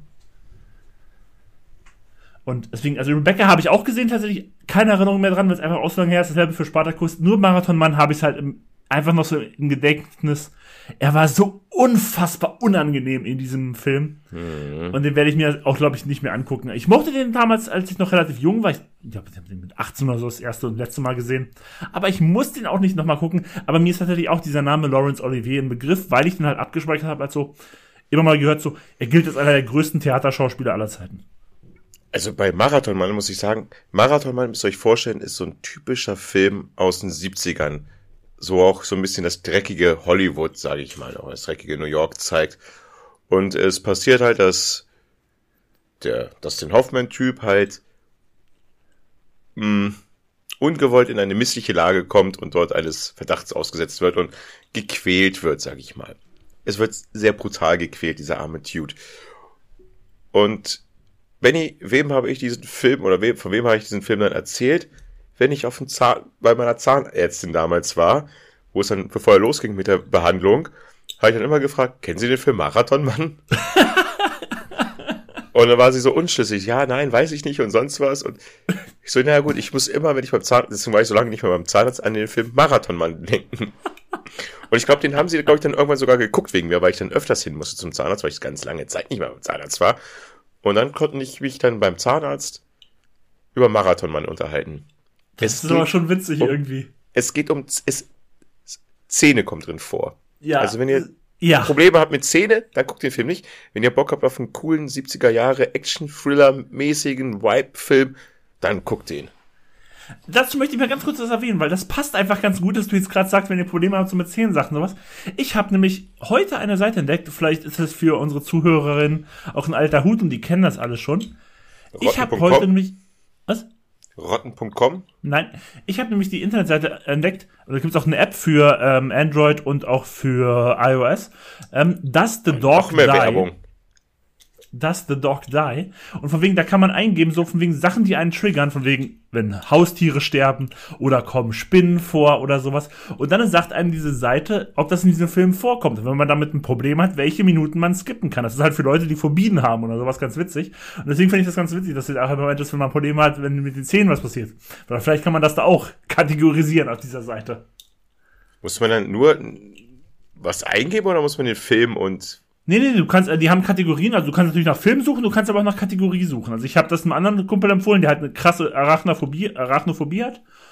Und dann von wegen, wenn irgendwelche Spinnsachen drin vorkommen, kann er die einfach überskippen, wenn er sich dann da anguckt, wann die kommen. Hä? Also sorry. Mir fällt kein einziger Film ein, außer Kevin allein zu Haus, wo eine Spinne einfach auftaucht, wo das Name Spinne nicht im Film vorkommt, weißt du? Nee, nee, da gibt's meine- richtig viele. Und es kommt ja darauf an, es gibt natürlich auch so, es gibt natürlich Leute, die kriegen sofort Angst, wenn irgendwie nur eine irgendwie ein Bild ist. Die muss ja nicht mal was machen. Nehmen wir noch einen Film außer Kevin allein zu Haus, wo Ich habe jetzt einfach mal die. Seite hier aufgemacht. Also Stranger Things ist das erste, dann kommt Brooklyn Nine-Nine, Minecraft für die Spieler unter uns, Knives Out, Spider-Man Into the Spider-Verse, S Chapter 2, Wednesday, die Serie, Supernatural, die Serie, Coraline, der Film, BoJack Horseman, Grey's Anatomy, Warte, Harry Potter mal. Und der Stein der Weisen. Bojack Horseman. äh, Das ist eine Zeichentrickserie. ja, warte, ich kann dir sagen, in welcher Folge. Oh ja, da ist irgendwie eine Spinne, weil das eine Tierwelt ist. ist ja, Ja, aber manche Leute sind darauf schon. Und das gibt's halt für alles Mögliche. Ne? Das gibt ja nicht Was? nur für Spinnen, das gibt es auch für andere Sachen auf dieser Seite. Das finde ich Was? eigentlich ganz interessant. Was war das zweite, was das war? Was meinst du? zweite, die, den zweiten Film oder zweite Serie, die du da erzählt hast mit Oh, Spinne? sorry, jetzt habe ich die Seite schon weggemacht. Äh, Ja, ja, ist egal. Du bist zu hibbelig. ich hab, wollte hier schon gucken, was sonst noch für Kategorien auf der Seite sind. Ja gut. Aber äh, das ist gut. Sag nochmal den Titel. Does the dog die? Also von wegen so stirbt der Hund. Weil das ist ja tatsächlich so eine Sache, da wo wir viele ein Problem haben. Irgendwie so, wenn Haustiere sterben. Oder so in Filmen. Dazu sage ich nichts. Okay. Wenn ich jetzt. Ich werde wieder nur missverstanden, deswegen sage ich nichts. Okay. ich finde ich find das Tool aber cool. Das Tool, äh, das gefällt mir. Bisschen übertrieben mit. Muss man vielleicht noch so ein bisschen die Sensibilität eindrehen. Ich glaube, ich glaub, so gesehen ist es ja nicht schlecht, weil die Seite sagt ja auch genau, was da passiert. Wenn du dir einfach denkst, das, kann, das vertrage ich noch, dann ist ja alles gut. Wenn bei Bojack Horseman eine Spinne an der Bar sitzt und äh, sechs Bier trinkt. So. Oder acht Bier, wenn's, wenn, wenn, wenn sie auf dem Rücken liegt. Apropos Bier. Ach, hoho. Ich mache mal mein zweites Getränk auf. Und ich will mal. Ich bin auch schon beim zweiten. Das ist jetzt kein Kellerbier mehr, jetzt ist es ein Baltic Lager. Vom Zischen kannst du es wahrscheinlich nicht hören. Aber ich sag mal so. Benny, was war unser erstes amerikanisches Bier? Denk an unser Bierbuch. Miller? Miller. Es ist uh, wieder da. Miller Genuine Draft. Das gab's doch damals bei Burger King, glaube ich. Ja, ja, stimmt. Damals gab's doch bei Burger King Bier. Gibt's das eigentlich immer noch? Hm. Ich glaube, das kannst du nur beim Lieferservice mitbestellen. Das ist dann Heineken. Ah, okay. Weil ich erinnere mich ich auch noch, wann waren das? So 2005, 6 oder was? Damals gab's Miller beim Burger King. Daran erinnere ich ja, mich auch noch. Vielen. Und damals habe ich mir nicht bestellt, ich Idiot. Jetzt, wo ich gesehen habe, äh, mein Burger King ist auch ein Lieferburger King. Dann habe ich hinten so die Heineken-Paletten gesehen und habe ich fieberhaft das Menü abgesucht, wie ich dann aus meiner beschissenen Cola ein Bier ausmachen kann, aber es ging nicht. Musst du dann so extra bestellen, da geht nicht im Menü. Ja, und dann muss es, da kostet es ja Tausende von Euro. Ein Burger King Menü kostet ja mittlerweile schon Tausend Euro. Und dann 1000 Vor allem Burger King ist ja wirklich, wenn man bei dir aus der Haustür geht, keine 50 Meter entfernt. Oh, ich würde sagen, das ist ein bisschen übertrieben dann. Kommen wir zur nächsten Schauspielerin und ich glaube, einer ihrer allergrößten Filme bekommt derzeit sogar wieder eine Wiederaufführung im Kino zum 25. Jubiläum. Es geht nämlich um Titanic und um Kate Winslet. Mhm. Und ich würde gerne bei Kate Winslet einen Film erwähnen, den habe ich damals schon in unserer Folge erwähnt, wo wir über die besten Drehbücher der 2000er Jahre geredet haben, nämlich über ähm, The Eternal Sunshine of the Spotless Mind oder auf Deutsch oder im Deutschen Vergiss mal nicht. Vergiss mal nicht und Jim Carrey in den Hauptrollen, wo es darum geht, dass die beiden eine sehr toxische Beziehung geführt haben, sie daraufhin ihr Gedächtnis an Jim Carreys Charakter gelöscht hat und er dasselbe auch mit ihr machen möchte und dann äh, geht man so diese ganzen Erinnerungen, die die beiden aneinander haben, nochmal durch. Und es ist sehr, sehr künstlich, sehr artifiziell, so die ganze Szenenaufbau, aber auch sehr, sehr die Effekte sind alle sehr, sehr haptisch. Also das ist jetzt nicht irgendwie sehr viel, ist alles sehr viel mit Licht gespielt und sowas für die Effekte. Und das ist ein super, super guter Film. Und ich fand's, ab damals habe ich, der war auf Platz zwei oder sowas bei den besten Drehbüchern der 2000er Jahre. Und ich habe damals gesagt, dem stimme ich absolut zu, weil dieser Film einfach überragend gut ist. Und ich wollte noch mal erwähnen, und ich möchte noch mal ganz kurz einen anderen Film erwähnen, Heavenly Creatures. Das noch in Neuseeland gedreht, wo sie und Melanie Linsky, die Rose aus Two and a Half Men, damals noch in Neuseeland einen Film gedreht haben, wo die beiden noch super, super jung waren. Ich weiß nicht, ob der auf Deutsch auch Heavenly Creatures heißt. Ich gucke mal ganz kurz. Ja, nee, also hat keinen deutschen Titel. Himmlische Kreaturen, doch, kann man auch so, auch so sehen. Genau, und ähm, es ist so ein Coming-of-Age-Drama, mhm. aber es ist halt, wenn ich jetzt sage Coming-of-Age, dann denkt ihr an was anderes, als was dieser Film eigentlich ist, weil Coming-of-Age ab 16 ist halt meistens nicht unbedingt Coming-of-Age und also ab 16 ist der Film. Ich glaube, den kann man auch mal R-rated machen und der ist teilweise nicht so leicht anzuschauen und ich glaube, der ist auch von Peter Jackson tatsächlich. Ja, natürlich, wenn ein Film aus Neuseeland kommt und der irgendwie weltweite Anerkennung hat, ist er natürlich von Peter Jackson. Von wem auch sonst. Also das hat mich gerade alles so ein bisschen gerade irritiert. Aber anscheinend ist es nach einer wahren Geschichte, ne? Ist es wirklich? Das wusste ich nicht. Ja, auf jeden Fall ähm, doch, das, die, die Personen, die sie gespielt haben, die gab es wohl wirklich. Juliet Hulm und Pauline Ivan. Oder Parker Reaper. Oh, oh. Was ich zu Kate Winslet sagen möchte, ist, dass sie eine hervorragende Schauspielerin ist. Ich sie sehr mag. Und ich mir wohl als Hausaufgabe auch nehme, mal wieder ein paar Filme mehr mit ihr zu sehen. Eine wunderbare Frau. Hattest du jemals, den habe ich nämlich nie gesehen. Ich weiß, es war ihr Oscar. Hattest du der Vorleser jemals gesehen? Mit den vielen deutschen Schauspielern ja auch da drin?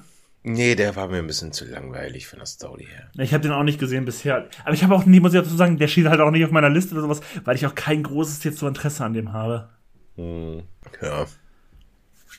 Kommen wir wieder zu einer Schauspielerin, die ich wahrscheinlich zehnmal mehr gesehen habe als du. Du hast sie wahrscheinlich auch ein paar Mal gesehen. Ich habe sie einfach deswegen zehnmal mehr gesehen, weil sie bei einem meiner Lieblingsregisseure immer, fast immer mitspielt, nämlich bei ähm, Paulo. Nee. Fuck. Bei wem jetzt?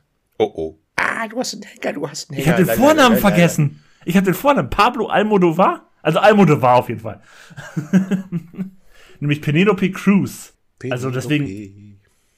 Und deswegen müsste ich ja jetzt eigentlich auch eigentlich einen ähm, Almodovar-Film reinnehmen und das würde ich auch gerne, wenn mir der Titel einfällt, weil in dem einen Film, den ich jetzt eigentlich erwähne, Pedro Almodovar übrigens, aber ich wollte gerne den Film, den habe ich letztens zusammen mit meiner Frau gesehen, zum ersten Mal. Den hatte ich vorher, einer der wenigen Almodovar-Filme, den ich noch nicht gesehen hatte vorher. Mit dem nimmst du auch die ganze Zeit, ne? Leid und Herrlichkeit, genau. Leid und Herrlichkeit mit Antonio Banderas, wo er ein ähm, Regisseur spielt, von wegen der so ein bisschen auch so eine Schaffenskrise hat und dann immer so ein Rückblenden, jedenfalls ähm, kein Spoiler, ich sag mal so, man denkt den ganzen Film über, es sind Rückblenden, in seine Kindheit sieht und da spielt halt ähm, Penelope Cruz äh, ihre Mutter, äh, seine Mutter. Und das, wie gesagt, kein Spoiler, ich sag dazu erstmal nichts, man denkt, das sind Rückblenden. Auf jeden Fall, das ist ein Film, ich glaube, der war sogar tatsächlich auch Oscar nominiert, ist ja auch nicht so häufig bei ähm, spanischsprachigen Filmen tatsächlich. Und den mochte ich sehr, sehr gerne. Und einfach, weil Penelope Cruz einfach eine der Stammschauspielerinnen ist von Pedro Almodovar, wollte ich sehr, sehr gerne einfach mal einen Almodovar-Film reinbringen. Und jetzt kannst du noch was sagen. Wieder eine wunderbare Frau. Die Liste äh, hält langsam ihr Versprechen. Ähm, bei einem Film muss ich sagen, da bin ich so zwiegespalten und ich möchte mit dir jetzt über diesen einen Film sprechen. Das ist warte, Vanilla warte. Sky. Witzigerweise, das hattest du in der ersten Folge erwähnt. Ich wollte gerade sagen, ist es Vanilla Sky, weil du hattest im ersten, nee, Part 1 schon gesagt, als wir über Tom Cruise geredet haben. Das, nee, nicht, stimmt gar nicht. Nee, als wir über Tilda Swinton geredet haben. Dass die auch bei äh, Vanilla Sky mitgespielt hat und dass es so ein Film ist, ähm, wo du immer nicht weißt, ob du ihn magst oder nicht. Okay. Dann haben wir ja schon darüber gesprochen. ja, mir kamen sie halt am Anfang 2000er mit Blau und Coralies Manoline halt, ähm, auf dem Radar, ne? Mit Nicolas Cage ist der Film, ne? wo die Besatzung in Griechenland von den Italienern und später von den Deutschen halt thematisiert wird. Ich sehe gerade, der ist sogar mit Christian Bale spielt da sogar mit. Ja. Ich glaube ja, von wegen. Ach, der spielt den, den, den, den, der spielt diesen, ähm, Dingens hier, den, den Partisan. Und John Hurt spielt auch mit. Alter, was für ein Cast.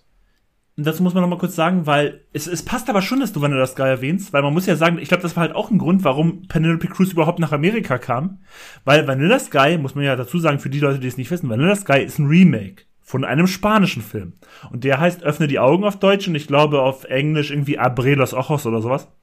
Hm. Und das ist der Originalfilm von Vanilla Sky und in dem hat Penelope Cruz auch schon dieselbe Rolle gespielt. Sie wurde dann einfach für das amerikanische Remake nochmal gecastet für genau dieselbe Rolle. Und das war so gesehen ihr Weg nach Amerika. Mit diesen großen, großen Augen.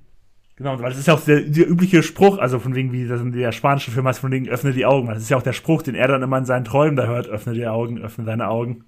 Ansonsten das letzte, was sie so gespielt hat, wo ein bisschen über Radio oder äh, Kino ein bisschen bekannt wurde, ist äh, der beste Film des Jahres, der beste Film aller Zeiten, aber äh, ich tue mich immer schwer, wenn Filme über Filme spielen. Welcher Film denn jetzt? Ich weiß gerade nicht. Der beste Film aller Zeiten. Ach so! Sorry, ich dachte, das war gerade eine Wertung. nee, nee, nee, so heißt der Film. Deswegen bin ich auch bei Babylon der vor kurzem rauskommt, ist komplett raus gewesen. Hast du den schon gesehen? Ich habe ihn noch nicht gesehen. Ich will ihn noch gar nicht sehen. Ach so, ich habe schon Interesse dran, einfach auch, weil er ja von Damien Chazelle ist, dem ja auch, der auch Whiplash und La La Land gemacht hat. Aber ich war, ich bin auch der Meinung, ich, ich habe auch zwiespältige Sachen gehört. Ich habe gute Sachen gehört, aber auch so Leute wie David Heiden und sowas, der zerreißt den ja komplett. Und ich bin da auch ein bisschen zwiegespalten. Ich glaube, der ist nicht gut. Aber hey, äh, ist nicht gut, kann ich dir jemanden sagen, der sehr gut ist und der auch zu den besten aller Zeiten gehört. Wir haben letzte Folge schon über den einen Italo-Amerikaner gesprochen, dann lass uns doch noch mal über den nächsten Italo-Amerikaner sprechen, nämlich Al Pacino. Ich glaube, jetzt müssen wir einen Film raussuchen, den die wenigsten kennen. Ja, also ich will mal, ich, ich mach's mal ganz einfach. So, und bei Al Pacino ist es ja tatsächlich so ein bisschen, wie es ja auch bei Leonardo DiCaprio die ganze Zeit war. Leo war ja immer nominiert für irgendwelche Filme und hat nie einen Oscar gewonnen und irgendwann hat er ihn gewonnen. Und bei Al Pacino war es ja ein bisschen so dieselbe Geschichte. Er war nominiert für Der Pate, ich glaube auch für Der Pate 2. Er war dann auch irgendwie für Dr. Afternoon, ich glaube auf Deutsch heißt der Hundstage. Dann, er war, er hatte ganz viele so große Filme, wo auch immer wieder Oscar nominiert war. Sehr Picot, ich glaube auch für Glenn Gary, Glenn Ross. Und ich möchte gerne den Film nehmen, für den er dann den Oscar gewonnen hat, auch wenn er viele sagen, das ist so ein bisschen so ein Konzessions-Oscar. Also er hat ihn halt bekommen, weil er es endlich mal verdient hatte, aber nicht unbedingt für den Film. Er hat nämlich dann den Oscar bekommen für Der Duft der Frauen, wo er den blinden Colonel Slade spielt. Ist ein bisschen Rosa. so ein typisches 90er, genau. ist ein bisschen typisches 90er Jahre Drama wo er einen Blinden spielt, der mit ähm, einem jungen Universitätsstudenten, einem anderen, gespielt von Chris O'Donnell, außerdem spielt er noch Philip Seymour Hoffman, einen anderen Studenten in dem Film, irgendwie noch so eine letzte Reise nach New York unternehmen will und am Ende will er sich selbst umbringen. Und es ist halt, wie schon gesagt, das ist, irgendwo ist es ein typisches 90er-Jahre-Drama und ich weiß auch, dass er filmisch wahrscheinlich die Filme, für die er vorher nominiert war, Der Pate, Hundstage, Seppico, das waren vielleicht bessere Filme. Heat, aber irgendwie habe ich auch einen krassen Softspot für die Duft der Frauen. Ich mag den super gerne, auch wenn das, ich das Ende sehr, sehr klischeehaft und typisch Hollywood finde. So alles happy, alles super, alles toll.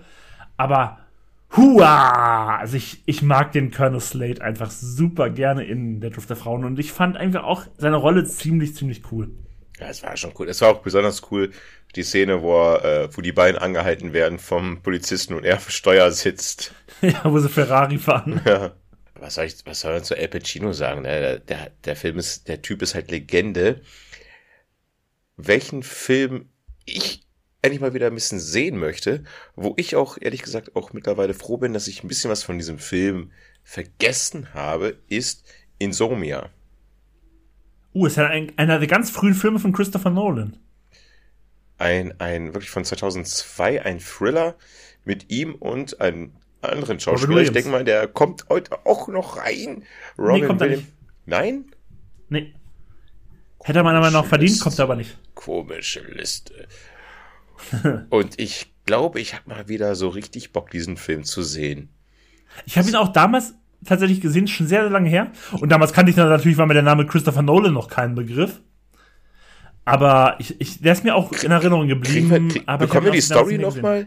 Es spielt auf jeden Fall in Alaska. Alaska. Genau, er kommt halt Alaska. halt dahin und der hat halt dann krasse Schlafprobleme, weil die Sonne ja nicht richtig untergeht, da wo er ist. Er ist der Cop. Genau. Und dann stellt sich irgendwann schon mitten des Films, das ist jetzt noch nicht mal der Endspoiler, irgendwie heraus, dass wahrscheinlich der große böse Gegenspieler ist halt Robin Williams, der so einen Irren ein bisschen spielt. Und der es dann auch voll auf ihn abgesehen hat, weil er irgendwie irgendwelche Beweise noch gegen Al Pacino hat, weil das irgendwie nicht ganz der sauberste Cop ist. Aber er fällt nach Alaska, um Mord aufzutauen. Äh, genau, so war das. Ne? Aber der, der geht halt nicht nach Textbook vor, der macht halt irgendwelche illegalen Sachen und das nimmt halt Robin Williams, der auch der Mörder ist oder sowas, dann halt auf. Und also das weiß man schon, das ist jetzt kein Spoiler. Genau, genau, das ist jetzt nicht der große Spoiler, das wird schon nach 30, 40 Minuten so gesehen aufgedeckt. Und dann ist halt so dieses Spiel, wie die sich da hin und her irgendwie drohen und sonst was. Und weil die ganze Zeit während Al Pacino nicht schlafen kann, deswegen Insomnia, I can't get no sleep. genau daran musste ich auch denken. Der ist ja auch gestorben, ne? Echt? Der Sänger von Faithless ist auch vor ein paar Monaten gestorben, tatsächlich. Ach, krass, wir müssen mal einen Podcast machen, ey, wäre es alles schon tot. Äh, das ist ein guter Thriller, glaube ich. Das war zwar über 20 Jahre mittlerweile schon alt. Ja, das war einer der ersten großen Filme von Christopher Nolan. Der hatte, glaube ich, vorher, war Memento noch vorher, ich glaube, Memento war noch vorher und dann kam der. Das glaube ich auch. Genau, erstmal hat er Following gemacht, den habe ich nie gesehen, der steht immer noch auf meiner Liste, das war sein erster, und dann kam Memento und sein dritter war Insomnia. Und danach, direkt nach Insomnia, konnte er Batman Begins machen. Naja, ansonsten müssen wir uns über El Pacino, glaube ich, äh, nicht irgendwie unterhalten. Gut, dann kommen wir zum nächsten. Wir müssen auch noch ein paar Plätze abarbeiten, deswegen lass uns mal gleich weitermachen. Zum nächsten, gleich zum nächsten. Genau, zur nächsten, ist eine Frau. Und wir können auch gleich mit einem Film anfangen. Da hat, dem hattest du mal so ein richtig krasses Prädikat gegeben. Das einzige Mal, dass die Filmfellers einen super spitzen Filmfellers Field Prädikat gegeben haben. Es war nämlich Three Billboards Outside Ebbing, Missouri mit Francis McDormand in der Hauptrolle. Und ich würde gerne, so sehr ich Free Billboards liebe, das habe ich damals, ich weiß gar nicht mehr in welcher Folge ich es erwähnt habe, aber ich liebe einfach Free Billboards. Also wenn ihr den noch nicht gesehen habt, dann guckt ihn. Aber ich möchte gerne eine andere Folge erwähnen, weil das erste Mal, dass mir Francis McDormand wirklich aufgefallen ist, nein, es war nicht ähm, Fargo, weil Fargo habe ich erst später gesehen, auch wenn der Film natürlich früher war. Mein, zum ersten Mal aufgefallen ist sie mir in Almost Famous, diesem Film, wo dieser Jugendliche die Rockband begleitet ähm, in den 70er Jahren und sie spielt nämlich die Mutter des Jugendlichen und natürlich, da ist mir einfach so dieser Begriff im, oder dieser Satz im Ohr geblieben, von wegen so, Rockstars haben meinen Jungen entführt. Und ich weiß nicht warum, eigentlich ist ihre Rolle da nicht wirklich groß, aber ich mochte sie damals schon und seitdem habe ich sie in so vielen guten Filmen gesehen, sei es halt Fargo, sei es Free Billboards, sei es ähm, Moonrise Kingdom, den ich auch super, super gerne mag. Und die ist ja auch generell eine sehr, ja, doch eine, schon eine Persönlichkeit einfach, muss man das echt sagen. Letztens habe ich wieder Diskussionen bekommen, von wegen, dass mitbekommen, dass Frauen ab einem gewissen Alter in Hollywood keine guten Rollen bekommen. Und sie ist auch für diese äh, für diese Diskussion ist sie auch eine absolute Ausnahme. Sie ist schon in einem gewissen Alter und sie bekommt trotzdem noch immer die richtig geilen Rollen, weil die dann halt an sie gehen, weil sie halt einfach auch so eine richtig gute Schauspielerin ist. Ja, aber, äh, generell musste man aber sagen, dieses, dieses Argument stimmt natürlich, dass Frauen ab einem gewissen Alter nur noch Großmutterrollen bekommen und sowas. Das ist ja nicht unwahr. Aber sie bekommt halt immer noch gute Rollen. Sie hat irgendwie Eier, die Frau. Genau, genau. Sie hat Eier. Das ist, das, tatsächlich ist das eine sehr gute Beschreibung. Ich mag sie auch, mir ist sie aber sehr, sehr spät erst aufgefallen, muss ich sagen. Also, also wirklich erst bei Burn After Reading. Ich kannte sie schon oh vorher. Oh ja, stimmt. Oh, die mag ich auch so gerne, den Film. Unsichtbar. Und wie gesagt, Three Billboards outside Ebbing, Missouri ist ja natürlich dann das 0 plus Ultra. Wie viel haben wir denn noch? Ja, so viele sind das nicht mehr. Eins, ne? Acht. Hm. Das können wir jetzt runterrattern. Aber bei der nächste, da können wir eigentlich nichts runterrattern. Das ist tatsächlich ein Schauspieler, ich, wahrscheinlich würde ich irgendwo einen Film finden, aber ich bin der Meinung, das ist ein Schauspieler, der sucht sich seine Rollen so gut aus. Mir fällt aus dem Stand kein einziger schlechter Film mit ihm ein. Wer ist es denn? Wer ist es denn? Joaquin Phoenix. Ja. Das ist halt einfach ein Schauspieler, der weiß genau, was er spielen muss. Und klar, die letzten Jahre war er dann, war dann Joker ganz groß. Früher hatte er Hör schon, er hatte The Master, dieses, dieser Film von Paul Thomas Anderson über die Sekte, hatte ich auch, glaube ich, in der letzten Folge schon mal erwähnt als es um Philipp, es Philipp Seymour Hoffman ging. Er spielt Johnny Cash. Er ist ähm, der Gegenspieler in Gladiator. Die beste Rolle in Gladiator, meiner Meinung nach. Da hat er diesen Und, schmierigen ja. Cäsar-Typen da gespielt, wo ich denke so, ja, der ist doch voll der Freak und so. Und letztens habe ich auch Gladiator mal wieder angefangen zu gucken. Das war der Film der zwei, Anfang 2000er. Doch, Anfang Ich habe ihn, glaube ich, damals nicht mehr gesehen. Entschuldigung. Ich habe letztens wirklich äh, die erste halbe Stunde gesehen, denke mir so, ja, das ist ein Film, das ist, das beschreibt so die 2000er Anfang. Ja, hier The Village hat er noch mitgespielt. Ah, stimmt. Ich weiß, den magst du nicht so gerne. Das wäre dann so dieser eine. Ah. Aber du bist ja nicht allein. Ich weiß, viele mögen den nicht so gerne. Ich, das ist tatsächlich noch ein Shamalayan-Film, mit dem ich gut leben kann. Science, mit dem kann ich ja besser leben. Da spielt er den Bruder von ähm, Mel Gibson. Tja. Inherit Rise, das ist ein Film, da bringe ich noch in einen anderen Podcast-Thema den Film. Der steht auch immer noch auf meiner Liste. Ich, ho ich hoffe, dass ich ihn äh, vorher gucke, bevor du ihn, in der, ich kann es schon mal spoilern, in unserer nächsten Folge mit reinbringst. Und natürlich einer unserer weniger bekannten Kinofilme Helden der Nacht. Oh, stimmt, den haben wir zusammen im Kino gesehen. Die ja mal ein paar Punkte in einem Verhör gekostet hat. Ja, ich weiß, ich erinnere mich. Nein, ich glaube, der Typ ist einfach nur beliebt.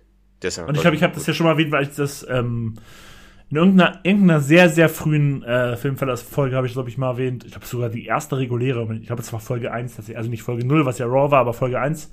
Damals habe ich, glaube ich, Walk the Line reingebracht. Einfach mit der Geschichte, dass mich tatsächlich der Film zu Johnny Cash gebracht hat, wo ich ja seitdem eigentlich dann noch ein recht großer Fan bin. Und er hat halt Johnny Cash gespielt. Ich glaube, er war auch ein Oscar, das hätte ich nicht bekommen. Aber den Oscar hat er ja bekommen für Joker. Genau. Zu Recht. Kommen wir zu einer Schauspielerin, ich habe jetzt wieder eine von der alten Riege, sag ich mal. Ganz kurz, kommt Joker 2 jetzt oder ist es fake? Ja, kommt jetzt, glaube ich. Ich habe schon die ersten Bilder gesehen. Mit ihm Mit oder? Mit Lady Gaga als Harley Quinn. Mhm. Ist, ja, ist ja ein Musical, ne? Also Teil 2 ist ja Joker vor Lea 2 ist ja ein Musical. Ach so. Aber mit ihm oder? Ja, ja, klar. Also er ist irgendwie in der Klasse. Ich gehe halt, ich gehe halt fest davon aus, weil es heißt immer von wegen, es ist ein Musical und sowas. Mehr ist darüber nicht bekannt, so wirklich aus dieser ein, zwei Bilder, die man schon gesehen hat mit, mit ihm und mit ihm und Harley Quinn, äh, und, äh, Lady Gaga. Ich gehe ja fest davon aus, dass diese Musical-Parts, ich mache jetzt die Anführungsstriche für die, die es nicht sehen. Keiner sieht's, nur der das sieht's. Ähm, dass das hundertprozentig alles in seinem Kopf stattfindet. Dass das alles so irgendwie, weil er da irgendwie in der Klapse ist und sonst was und das ist irgendwie hundertprozentig. Ich glaube nicht, dass die da halt wirklich singen. Ich bin mal gespannt. Hast du Joker eigentlich schon ein zweites Mal gesehen? Nein, seit damals im Kino war eine der geilsten Kinoerfahrungen mit uns auch, mit deiner Frau, meiner Frau und noch weiteren Freunden. Aber seitdem habe ich ihn auch nicht mehr gesehen. Glaub, will ich auch gar nicht. Ich vermisse, dass es kein Gruppenfoto aus der Bar gibt, ey. Das, da ärgere ich mich, dass wir da kein Gruppenfoto gemacht haben. Ja, hätten wir machen müssen, echt. Das wäre echt stylisch gewesen. Na, egal. Was bleibt, sind die Erinnerungen. Kommen wir zur nächsten Schauspielerin, wieder eine Schauspielerin. Und ich kenne einen Film, den habe ich in den ersten Part schon erwähnt. Aber es ist wieder so alte Riege, von dem ich nichts gesehen habe eigentlich. Es ist Ingrid Bergmann. Und ich habe davon halt nur Casablanca gesehen. Ach, die ganzen alten. Also ich bin hier nicht gegen alt, aber das nervt mich irgendwie jetzt, die in meiner Liste oder die in dieser Liste zu haben, weißt du? Ja, aber da wir jetzt auch nicht so viel zu Ingrid Bergmann sagen, sagen können, würde ich sagen, wir gehen zum nächsten über. Und den hast du in Part 1 schon erwähnt. Weil damals haben wir über, ähm, oh, alter britischer Schauspieler, ich komme nicht auf den Namen. Michael Caine. Da Ja. haben wir über Michael Caine gesprochen. Und da hast du gesagt zu dem Thema Märchenonkel. Er ist genauso wie Morgan Freeman. Und nämlich um den geht es jetzt Morgan Freeman und hey, ich weiß, es ist die einfache erste Wahl, aber ich rede jetzt einfach über die Verurteilten, weil die Verurteilten einfach erstens die beste Stephen King-Verfilmung ist. Ich bin ein großer Stephen King-Leser.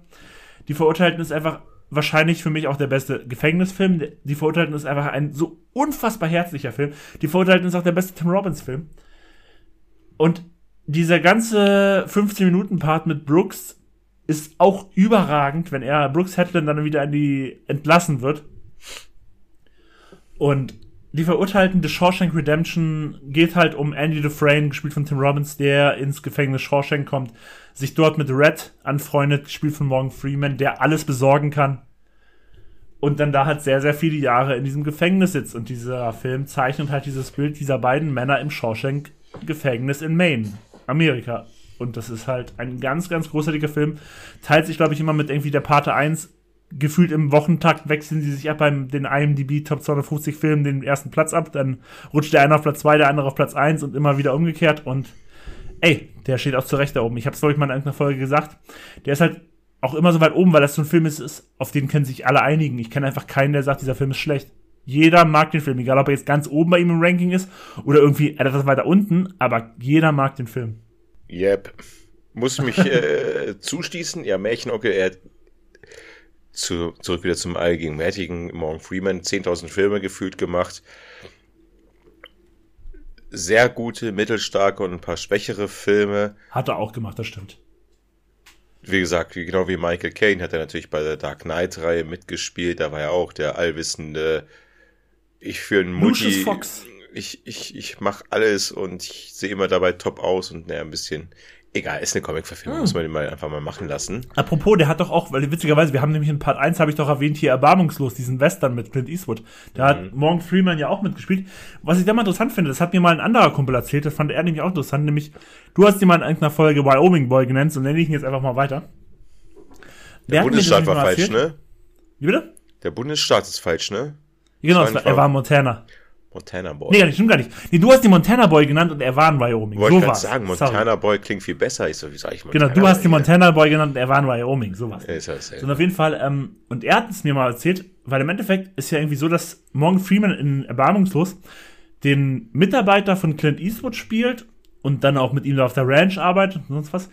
Und er dann auch mit ihm auf diese Huts geht gegen die, ich nenne sie jetzt mal Bösen. In dem ganzen Film wird nie auch nur einmal erwähnt, dass Morgan Freeman schwarz ist. Und das fand er damals interessant und ich muss sagen, darüber habe ich nie nachgedacht. Aber stimmt, dass in einem Westernfilm ein Schwarzer einer Hauptrolle eine normale Arbeit nachgeht und es nicht in einem einzigen Wort fällt, dass er halt ein People of Color ist, dass er schwarz ist. Das fällt einem gar nicht auf, aber eigentlich müsste es damals wahrscheinlich noch anders zugegangen sein. Naja, wenn sie in Kalifornien gespielt haben, die waren damals vielleicht ein sehr progressiver Staat. Man weiß es nicht. Äh, meine äh, Lieblings, also ich finde ihn sogar eine Spur besser als ähm, die Verurteilten ist natürlich sieben. Wo er halt mit Brad. Pitt äh, natürlich das Ermittler Somerset spielt. ist, glaube ich, sein Name. Habe ich mir tatsächlich gemerkt. Ja. Somerset. Ja.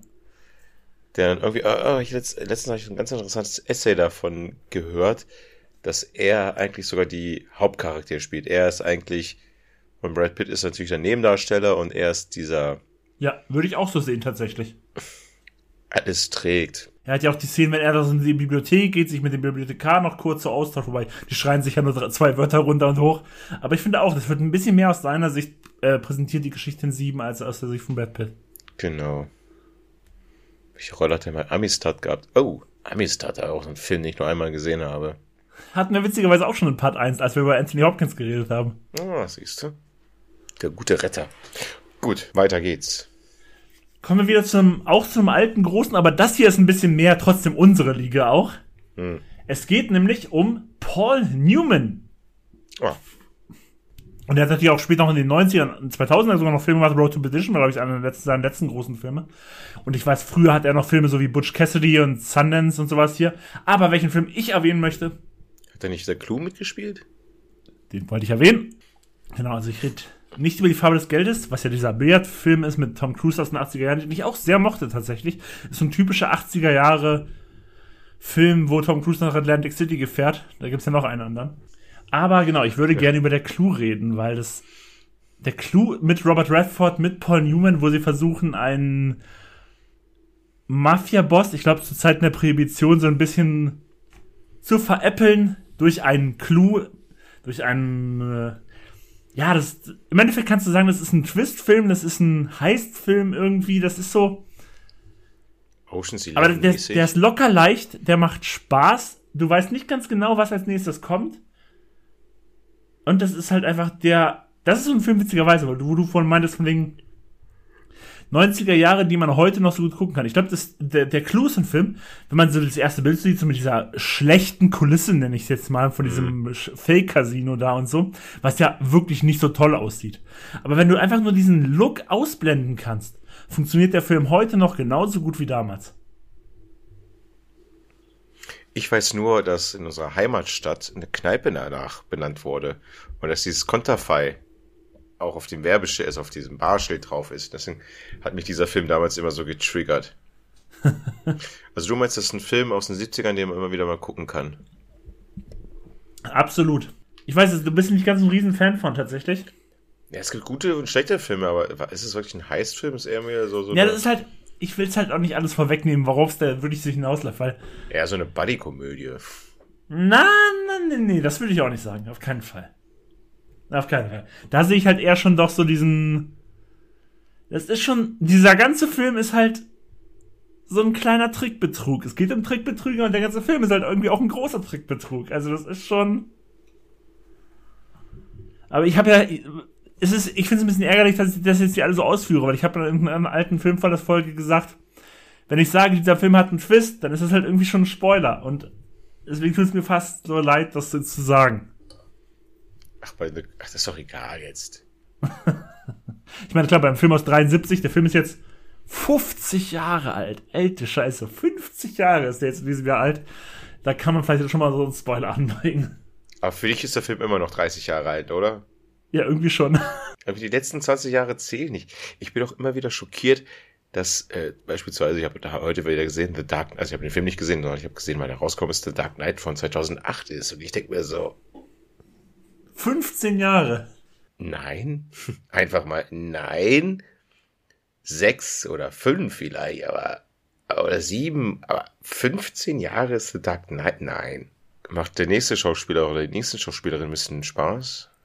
Kommt drauf an, welche Rolle man nimmt, aber ich würde sagen schon. Aber es ist auch wieder so eine Rolle, wie es zum Beispiel auch Michael Caine oder Morgan Freeman waren. Sie wurde erst in einem, ab einem gewissen Alter wirklich groß. Und zwar geht es um Olivia Coleman. Und natürlich ihre Rolle in The Father, hat man schon bei Anthony Hopkins, als seine Tochter oder halt auch in witzigerweise, ich erinnere mich daran, weil ich es gerade hier sehe in der Aufzählung, da kam ja dieser Film raus, letztes Jahr auf Netflix. Eine Frau im Dunkeln. Da habe ich den Trailer reingebracht? Ja, das war damals, das war unser allererstes angefixt. Daran erinnere ich mich noch. Da hast du den Trailer mitgebracht. Ah, wo sie auf diese griechische Insel da fährt oder sowas da, ne? Genau. Und wie heißt dieser Film im Originaltitel? Frau im Dunkeln. The Last Daughter. Ja, was? diesmal hast du es richtig gesagt. Damals hast du immer gesagt The Last Daughter, was und du hast es einfach nicht richtig hinbekommen. Du hast es dreimal falsch gesagt, wo du wusstest, wie es richtig heißt. Da war ich aufgeregt, das war unsere, eine unserer ersten Episoden. da habe genau. ich noch kein wunderbares Miller-Bier von Aldi Nord getrunken. Und sie spielt ja auch, das wusste ich ja nicht, aber ich weiß ja, dass du die Serie gesehen hast und du hast Gebraut die ja und verpackt in Ungarn. Entschuldigung. Und sie spielt ja auch in Fleabag mit, ne? Oh, ja, ja, ja, ja. Das ist der Punkt oder die Serie, ähm, die ich mit ihr am meisten verbinde. Fleabag, da spielt sie die, ja, sozusagen Stiefmutter der Hauptprotagonistin. Und Fleabag, ich, die zweite Staffel war, glaube ich, nicht mehr so ganz, nicht mehr so richtig mitgezogen. Aber die erste Staffel, ich weiß nicht, hier in Deutschland ist die Serie gar nicht angekommen. In London, äh, in London, in England sah es, glaube ich, ganz anders aus. Also die erste Staffel. Ich generell, glaube ich, generell auch in Amerika kam die super gut weg. Fleabag. Also die, die, die, die hat ja ein bisschen hier Phoebe Waller Bridges zum Superstar gemacht. Ja, allein sie. Ich, ich mache ihren Style. Ich meine, sie durchbricht die vierte Wand mit Sarkasmus und einer ehrlichen Art und Weise, wo ich mir sage einfach Danke und Chapeau und die Serie hat mich einfach gecatcht. Und ich muss ja auch sagen, also Olivia Colman jetzt nochmal, sie hat ja ihren Oscar für The Favorite bekommen. Da muss ich leider sagen, Jorgos Lantimos Filme mag ich wirklich sehr gerne. The Favorite war tatsächlich mein, den, den ich am wenigsten gut fand, leider. Oh, da auch hängt wenn es auch noch der Haussegen schief. Wie bitte? Da wird der Haussegen aber schief hängen. Wieso? Da ist seine Ehegatte nicht so kostümfilmmäßig. Ja, sowas mag sie, aber ich, ich glaube, ich, ich weiß gar nicht, ob sie den gesehen hat. Also ich habe ihn ohne sie gesehen, aber ich weiß nicht, ob sie ihn gesehen hat. Ich müsste sie mal fragen. Aber ich glaube, ich glaube, ich kann mir sogar vorstellen, dass der Film ihr ein bisschen zu weird wäre. Unterhaltet, also sogar, unterhaltet euch mal, wenn euch zufällig auf dem Flur begegnet. also ich muss ja sagen, für Lantimos-Filme ist The Favorite sogar noch der normalste. Ja. Aber eigentlich ist er trotzdem für einen normalen Film immer noch weird. Hm. Mal gucken. Und deswegen, und ich, ich glaube, ich weiß mal nicht so, manch, aber ich habe es schon mal erwähnt. Manchmal tue ich meiner Frau da auch Unrecht. Manchmal mag sie solche Sachen, aber in diesem Fall glaube ich auch, dass es schwierig ist.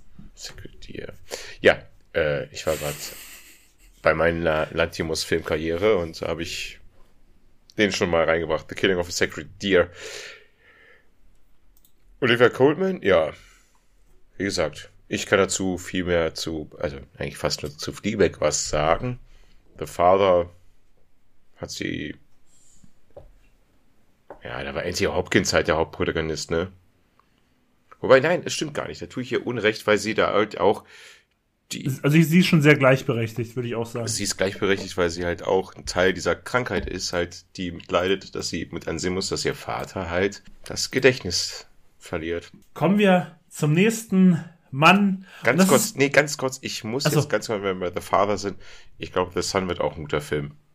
Ja, ich freue mich auch drauf, auf auch Florian Zeller, der auch schon The Father gemacht hat.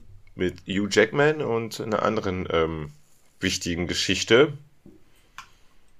Til Schweiger hat sie immer versucht zu verfilmen. Ich glaube, der Til Schweiger-Film ist besser als die Version von The Sun, weil Til Schweiger ist Til Schweiger. Wie hieß denn der? Ich glaube, wie hieß Nicht der ernst Film? gemeint. Also für alle, die das jetzt ernst nehmen wollen, ist es nicht ernst. Ich, ich glaube, der Film heißt äh, Mensch, alles wird gut, lauf einfach über den Strand und es wird alles wieder besser. Honig im Kopf. Nein, nicht Honig im Kopf. Nee, Honig im Kopf war äh, The Father-Version. Also The Father so. wurde von Honig im Kopf verfilmt. Also erst war The Honig im Kopf und dann haben die gesagt, ah, wir müssen einen guten Film machen, wir drehen The Father, haben sie aber nicht das Beste rausbekommen. Es ist jetzt nicht der aktuelle Film von wegen Lieber Kurt, wo halt Kindstod-Thema thematisiert wird man kann über den Strand laufen, alles wird wieder gut. Sondern wie heißt denn der? Oh, ganz toller Film. Wirklich. Also, Gott, du ganz kannst, toller Film musst du nicht sagen, wenn es um Tischweiger geht. Ja, das ist ja, das, das ist ja gleich, ne? Dafür muss keine Atemlust vergehen. Ach hier, die, oh, oh ja, das ist so toll. Die Rettung der uns bekannten Welt. Den habe ich nicht gesehen. Geil, die Handlung ist in zwei Sätzen erklärt. Auf den ersten Blick ist Paul ein ganz normaler 18-Jähriger. Doch er ist bipolar und leidet unter radikalen manischen depressiven Emotionsschüben. Als eine depressive Episode einen Suizidversuch endet, muss ihn sein alleinerziehender Vater, Tim Schweiger, Hardy, Hardy, in ein Therapiezentrum für psychisch kranke Jugendliche einweisen, wo er lernen soll, mit der Krankheit umzugehen. Hier trifft Paul auf Jugendliche, die ebenfalls psychische Probleme zu kämpfen haben. Und ich schwör's ist, euch. Kannst du dir vorstellen, euch, dass. Ich schwör's euch, Leute, da gibt's eine Szene, da fahren sie mit so einem scheiß beschissenen Auto übers Wattenmeer oder sowas und er streckt sich heraus und fühlt sich gut. Also, das ist die Heilung. Mensch, Till Schweiger. Ich wollte gerade sagen, kannst du dir vorstellen, dass ein Till Schweiger-Film wirklich bei mentalen Problemen hilft? Natürlich! Alter, Till Schweiger, danke. Und das ist halt, die Version kommt halt, wird halt billig adaptiert, echt dumm gemacht für, also der Film heißt The Sun dann. The Sun ist die Billigversion von Die Rettung der uns bekannten Welt. Und bald wird es einen Hollywood-Film gehen über einen Vater, der Schweiger, der seinen Sohn verliert. Lieber Kurt. Gott, Alter, ey, bist du ein Arschloch, Till Schweiger. So, um dich uns zu brechen, sonst ist ja ein 10 Minuten langer Rant. Kommen wir zum nächsten Schauspieler, der ebenfalls wie Joaquin Phoenix so gerne so ein bisschen so eigentlich nie wirklich schlechte Filme macht. Der hat halt auch so eine Auswahl. Ich glaube aber auch, er wirkt wie ein Typ, der ist wahrscheinlich privat super schwierig. Es geht um Daniel Day-Lewis. Ganz kurz noch, meinst du, wir können mal in so ein Till Schweiger äh, Restaurant essen gehen und uns Bearwood-Produkte kaufen und uns in so Der hat ein Restaurant? Er, er, hatte zumindest einen. Ob er noch eins hat, weiß ich nicht. Er hatte, glaube ich, noch eins. Und Aber nicht so was Hollywood-mäßig. Nee, ja, nee, so, wo du Wasser für 8 Euro bezahlen kannst. Ist auch egal. Irgendwas Cooles. Da gehen wir mal hin. Fahren wir mal hin, besuchen den und dann bestellen wir uns aber vorher noch Produkte, so, so Decken für 80 Euro von Till Schweiger, Bearwood. Danny DeLuis, ja, gerne. Ich würde gerne einen Film erwähnen. Ich weiß ja, also der hat ja, ist ja auch so ein krasser Oscar-Gewinner, der hat Lincoln, There Will Be Blood. Mein linker Fuß, ich glaube, das war so sein erster richtig großer Film. Aber ich würde gerne einen Film erwähnen, mit dem ich ihn größtenteils kennengelernt habe und größtenteils eigentlich wegen Martin Scorsese und das ist einer der ich, ich will nicht sagen schlechteren Scorsese-Filme, weil das ist er nicht, aber einer der nicht ganz so großen Scorsese-Filme wie andere, nämlich Gangs of New York. Und ich mag den super, super gerne. Auch wieder mit Leo. Scorsese Leo hatten wir schon zehnmal, kommt immer wieder.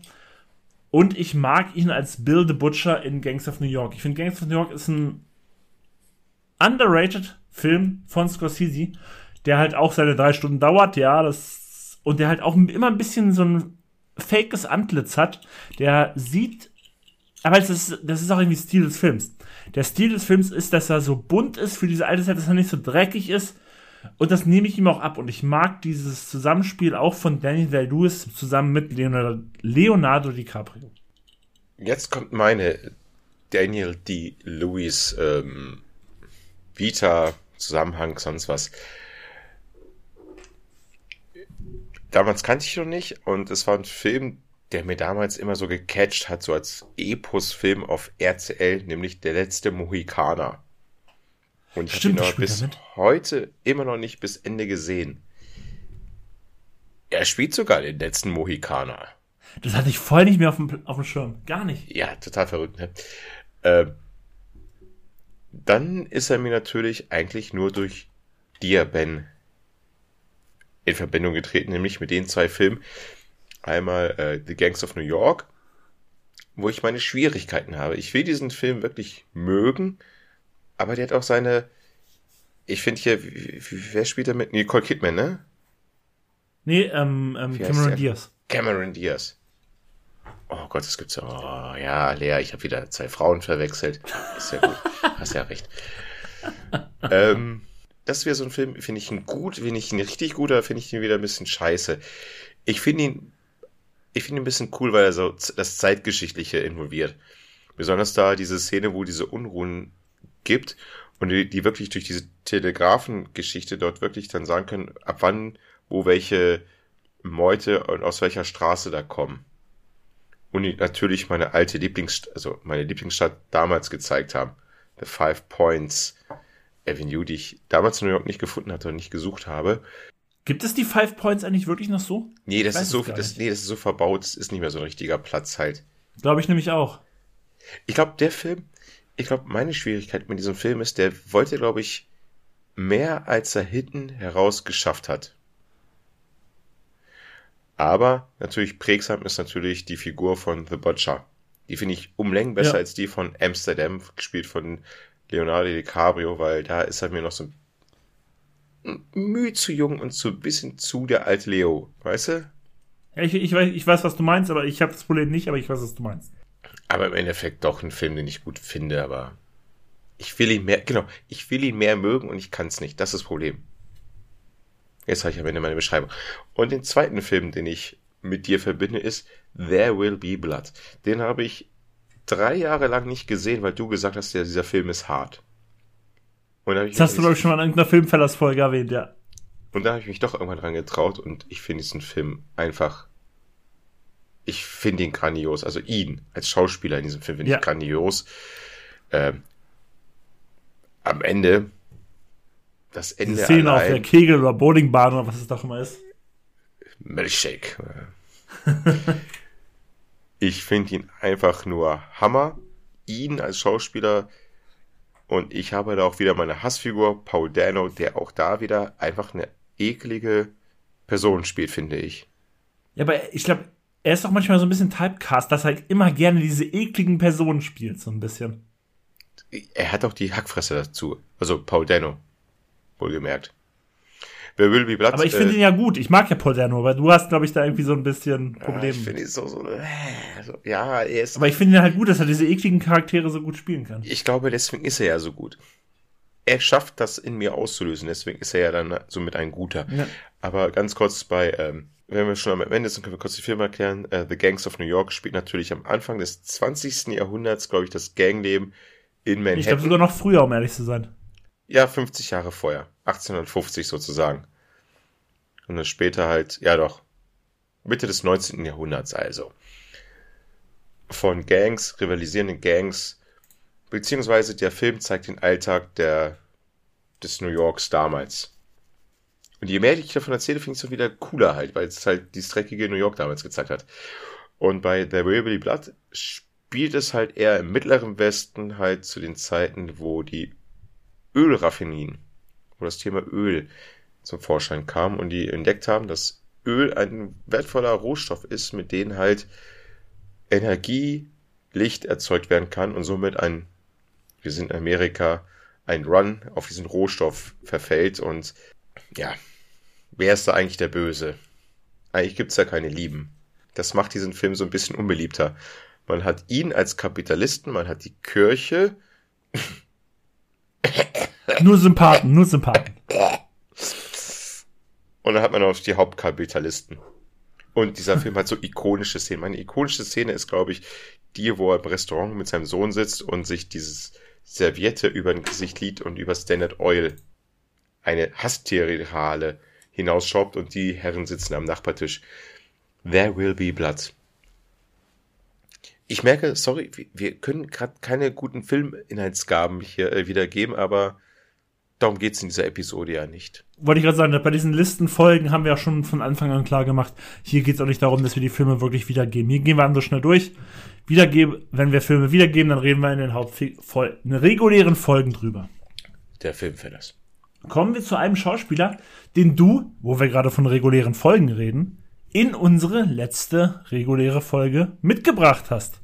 Als wir nämlich über Kammerspiele geredet haben, da hast du einen großen Klassiker von Alfred Hitchcock ins Spiel gebracht. Hm.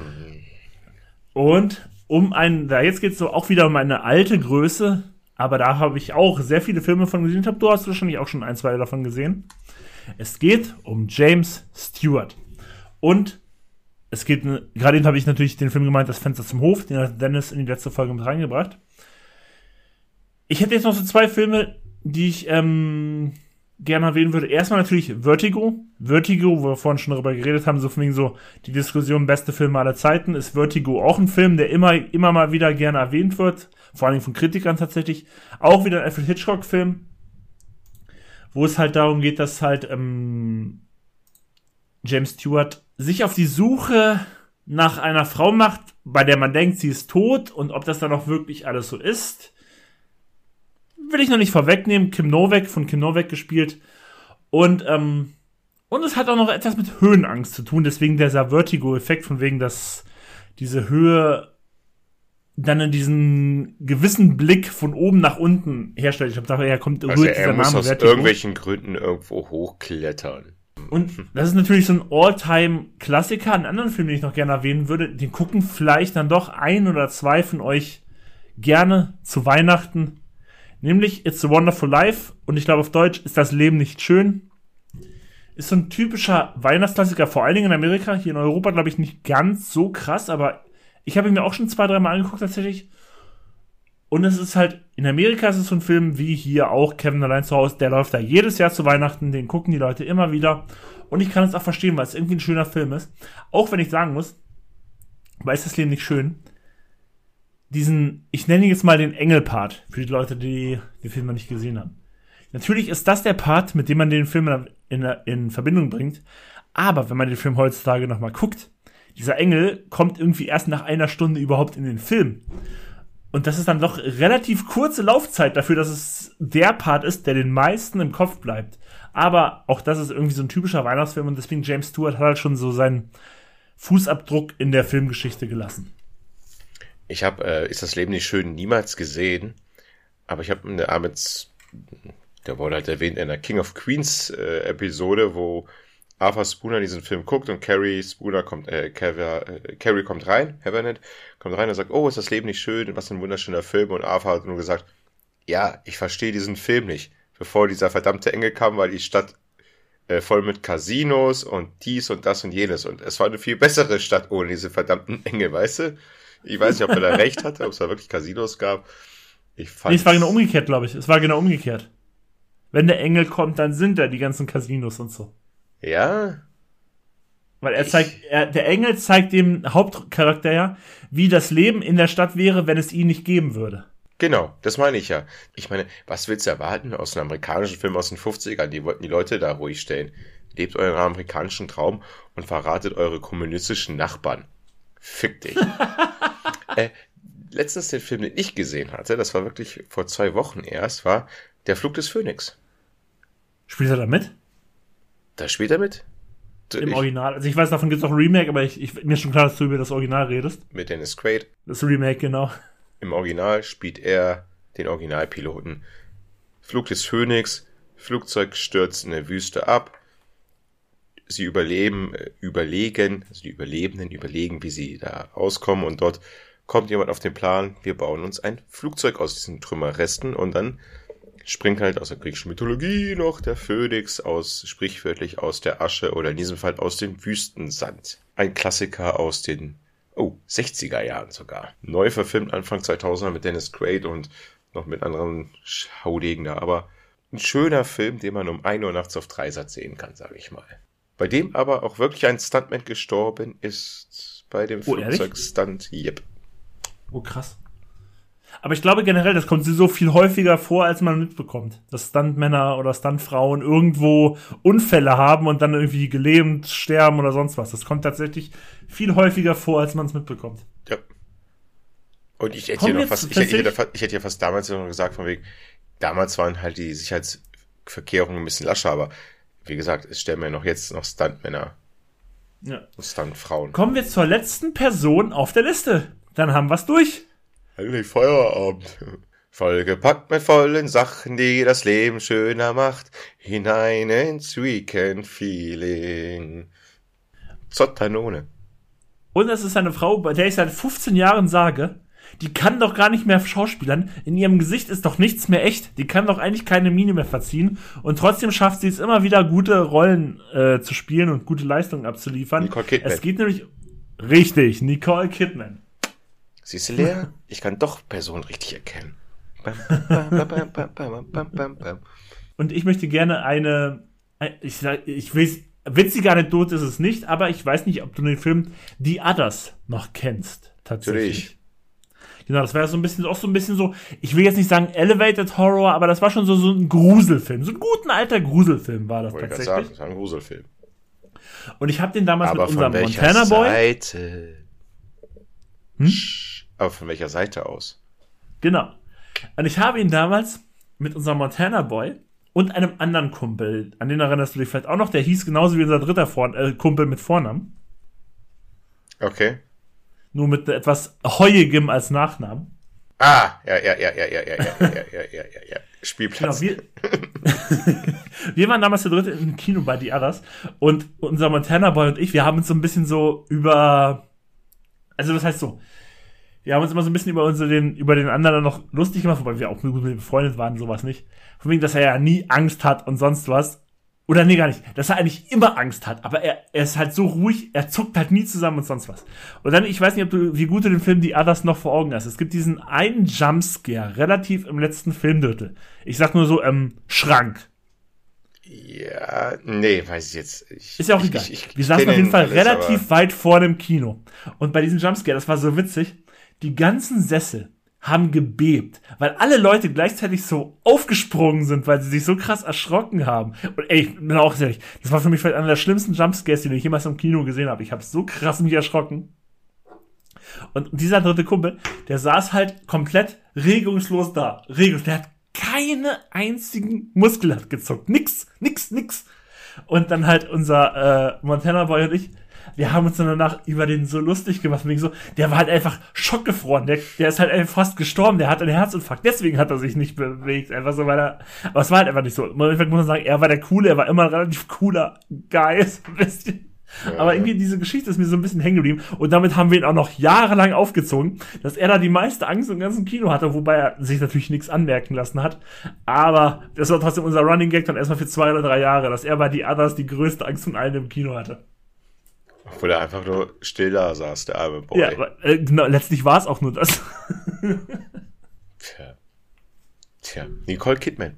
Eine verdiente, es ist ja nicht der erste Platz oder sonst was, aber ein schönes Ende hier mit ihr zu finden für uns beide ist ja Tage des Donners, glaube ich, die ersten Berührungspunkte mit ihr Ey, oder der Batman-Film. Tage des Donners, ich liebe den bis heute. Ne? Ich weiß, es ist ein billiger Action-80er-Film. Es ist nur der Autogegenpart zu Top Gun, aber ich mag den Film bis heute so gerne. Und Nicole Kidman hat, die, hat diesen richtig geilen Dialog mit Tom Cruise in dem Film, wo von wegen, äh, von wegen mit irgendwelche Irre, von wegen die im Kreis fahren und denken, sie haben alles unter Kontrolle und eigentlich haben, hat keiner Kontrolle. Ich habe ich hab leider diesen ganzen Dialog nicht mehr so krass vor, vor Augen jetzt, aber ich erinnere mich an diese Szene, wie sie ihn da so die Leviten liest und ich liebe diesen Dialog tatsächlich. Ich weiß, welche Szene du meinst. Äh, ansonsten noch aus meiner Kindheitszeit noch ist der Film In einem fernen Land, auch wieder mit Tom Cruise, wo das berühmte Oklahoma Run noch ähm, thematisiert wird, halt die Besiedlung der Iren in dem Mittleren Westen. Hm. Ich fand den Film recht interessant ähm, unterwegs nach Cold Mountain. Ich glaube, es war ja diese Geschichte oh, im, im Sezessionskrieg, also hier im, im Bürgerkrieg von Amerika. Ich glaube, der hat drei Geschichten erzählt. Ist das so? Oder drei oder zwei? Irgendwie hat er so parallele Geschichten erzählt. Mit Jude Law und Renee Selweger noch. Also ich, ich erinnere mich nicht mehr an viel. Ich heißt, ich habe den damals Anfang der 2000er kam der, glaube ich, raus mit Renee mhm. du, du, hast die Schauspieler schon alle richtig aufgezählt. Ich erinnere mich auch Braden nicht mehr so Gleason, sehr daran. Donald Sutherland, Philip Seymour genau, Hoffman, das, der, der hat einen Joanna Ripsey, äh, Jack White von der äh, von dieser einen komischen Band hier. Äh, White Stripes. White Stripes, Charlie Hunman spielt noch mit. Dum, dum, dum, Ey, also wirklich ein richtig krasser Cast und der halt auch, glaube ich, am Anfang eine richtig geile Schlacht zeigt. Oder das Ende dieser richtig fetten Schlacht. Also es ist wirklich so ähm, ein Film, der diesem Bürgerkrieg nichts Heroisches zeigt. Also beide Seiten kommen da nicht gut weg.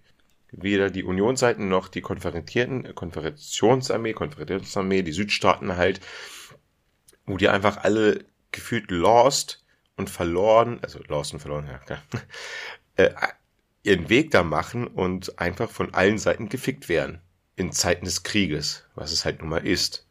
Also ich glaube, es wie ich ihn in Erinnerung habe, ich habe ihn lange nicht gesehen, ein richtig guter, eigentlich aus Bürgerkriegsfilm-Sicht des amerikanischen Antikriegsfilm. Finde ich eigentlich ganz interessant. Ich glaube, den will ich mal wieder sehen. Ist mittlerweile auch 20 Jahre alter Film. Ich finde, der zweite Part an Schauspieler und Schauspielerinnen hat mir sogar besser gefallen als im ersten Part. Da waren mir zu viele. Und dabei hatten wir jetzt noch weniger Schauspieler als im ersten Part. Ah, weniger bedeutet Qualität. Naja, ist eh egal. ähm, es hat mir Spaß gemacht. Wunderbar.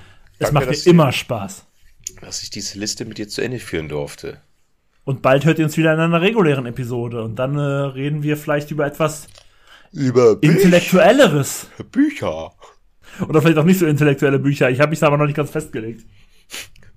Na, bin ich mal gespannt, welchen Superman-Film du äh, gelesen hast. Gut, dann sage ich auf jeden Fall schon mal Tschüss. Danke, dass ihr wieder eingeschaltet habt bei uns, bei den Filmfellers, bei unseren, ich weiß nicht bald, wenn wir darüber reden, dass wir alt werden, bald 50 Jahre vor der Glotze. Irgendwann wird es soweit sein. Ob wir da noch Podcast machen, ob wir da noch leben, wer weiß, wer weiß. Das ist jetzt irgendwie ein sehr merkwürdiger, stranger Abschluss. Ist mir egal. Ich habe heute gute Laune gehabt, tatsächlich auch während der Aufnahme. Also sage ich, macht's gut. Hört, schaltet uns wieder ein, wenn wir das nächste Mal da sind mit der nächsten regulären Folge. Wir, sind, wir, wir steuern bald auf die 50 Folgen zu, tatsächlich. Also brutto und nicht netto. Weil wir haben so viele Solos und Special-Folgen. Aber jetzt gebe ich zum Abschluss an den Dennis, der hier mir gerade seinen Flow vollführt, der schon tanzt vor der Kamera. Er hat Bock er hätte früher Bock haben sollen. Die Folge ist nämlich zu Ende. Aber hey, viel Spaß noch mit Dennis. Ja, keine Ahnung, warum du einen Unterschied machst zwischen solchen Folgen und regulären Folgen. Ich werde es nicht verstehen und ich werde es auch nicht verstehen, warum diese Folge nie live auf Sendung geht. Sei es drum. Gutes Nächtle, fühlt euch gedrückt. Ich hab euch lieb. Euer Filmfeller Dennis. Au revoir. Macht's gut. Filmfellers. Drei Jahrzehnte vor der Glotze. Just come You shouldn't be driving a car anywhere, not on a road, not on a racetrack, and not in a parking lot. You are selfish, you're crazy, and you're scared. I'm not scared. You are scared to death. You and Rowdy, you have the same sickness. It's called denial, and it is probably going to kill you both.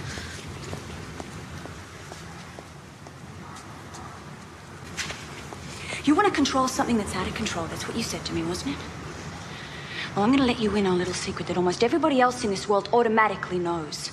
Control is an illusion, you infantile egomaniac. Nobody knows what's going to happen next. Not on a freeway, not in an airplane, not inside our own bodies, and certainly not on a racetrack with 40 other infantile egomaniacs. Nobody knows and nobody controls anything. Now, you've gotten a glimpse of that and you're scared. You might not have the courage to race anymore. You may never have had it.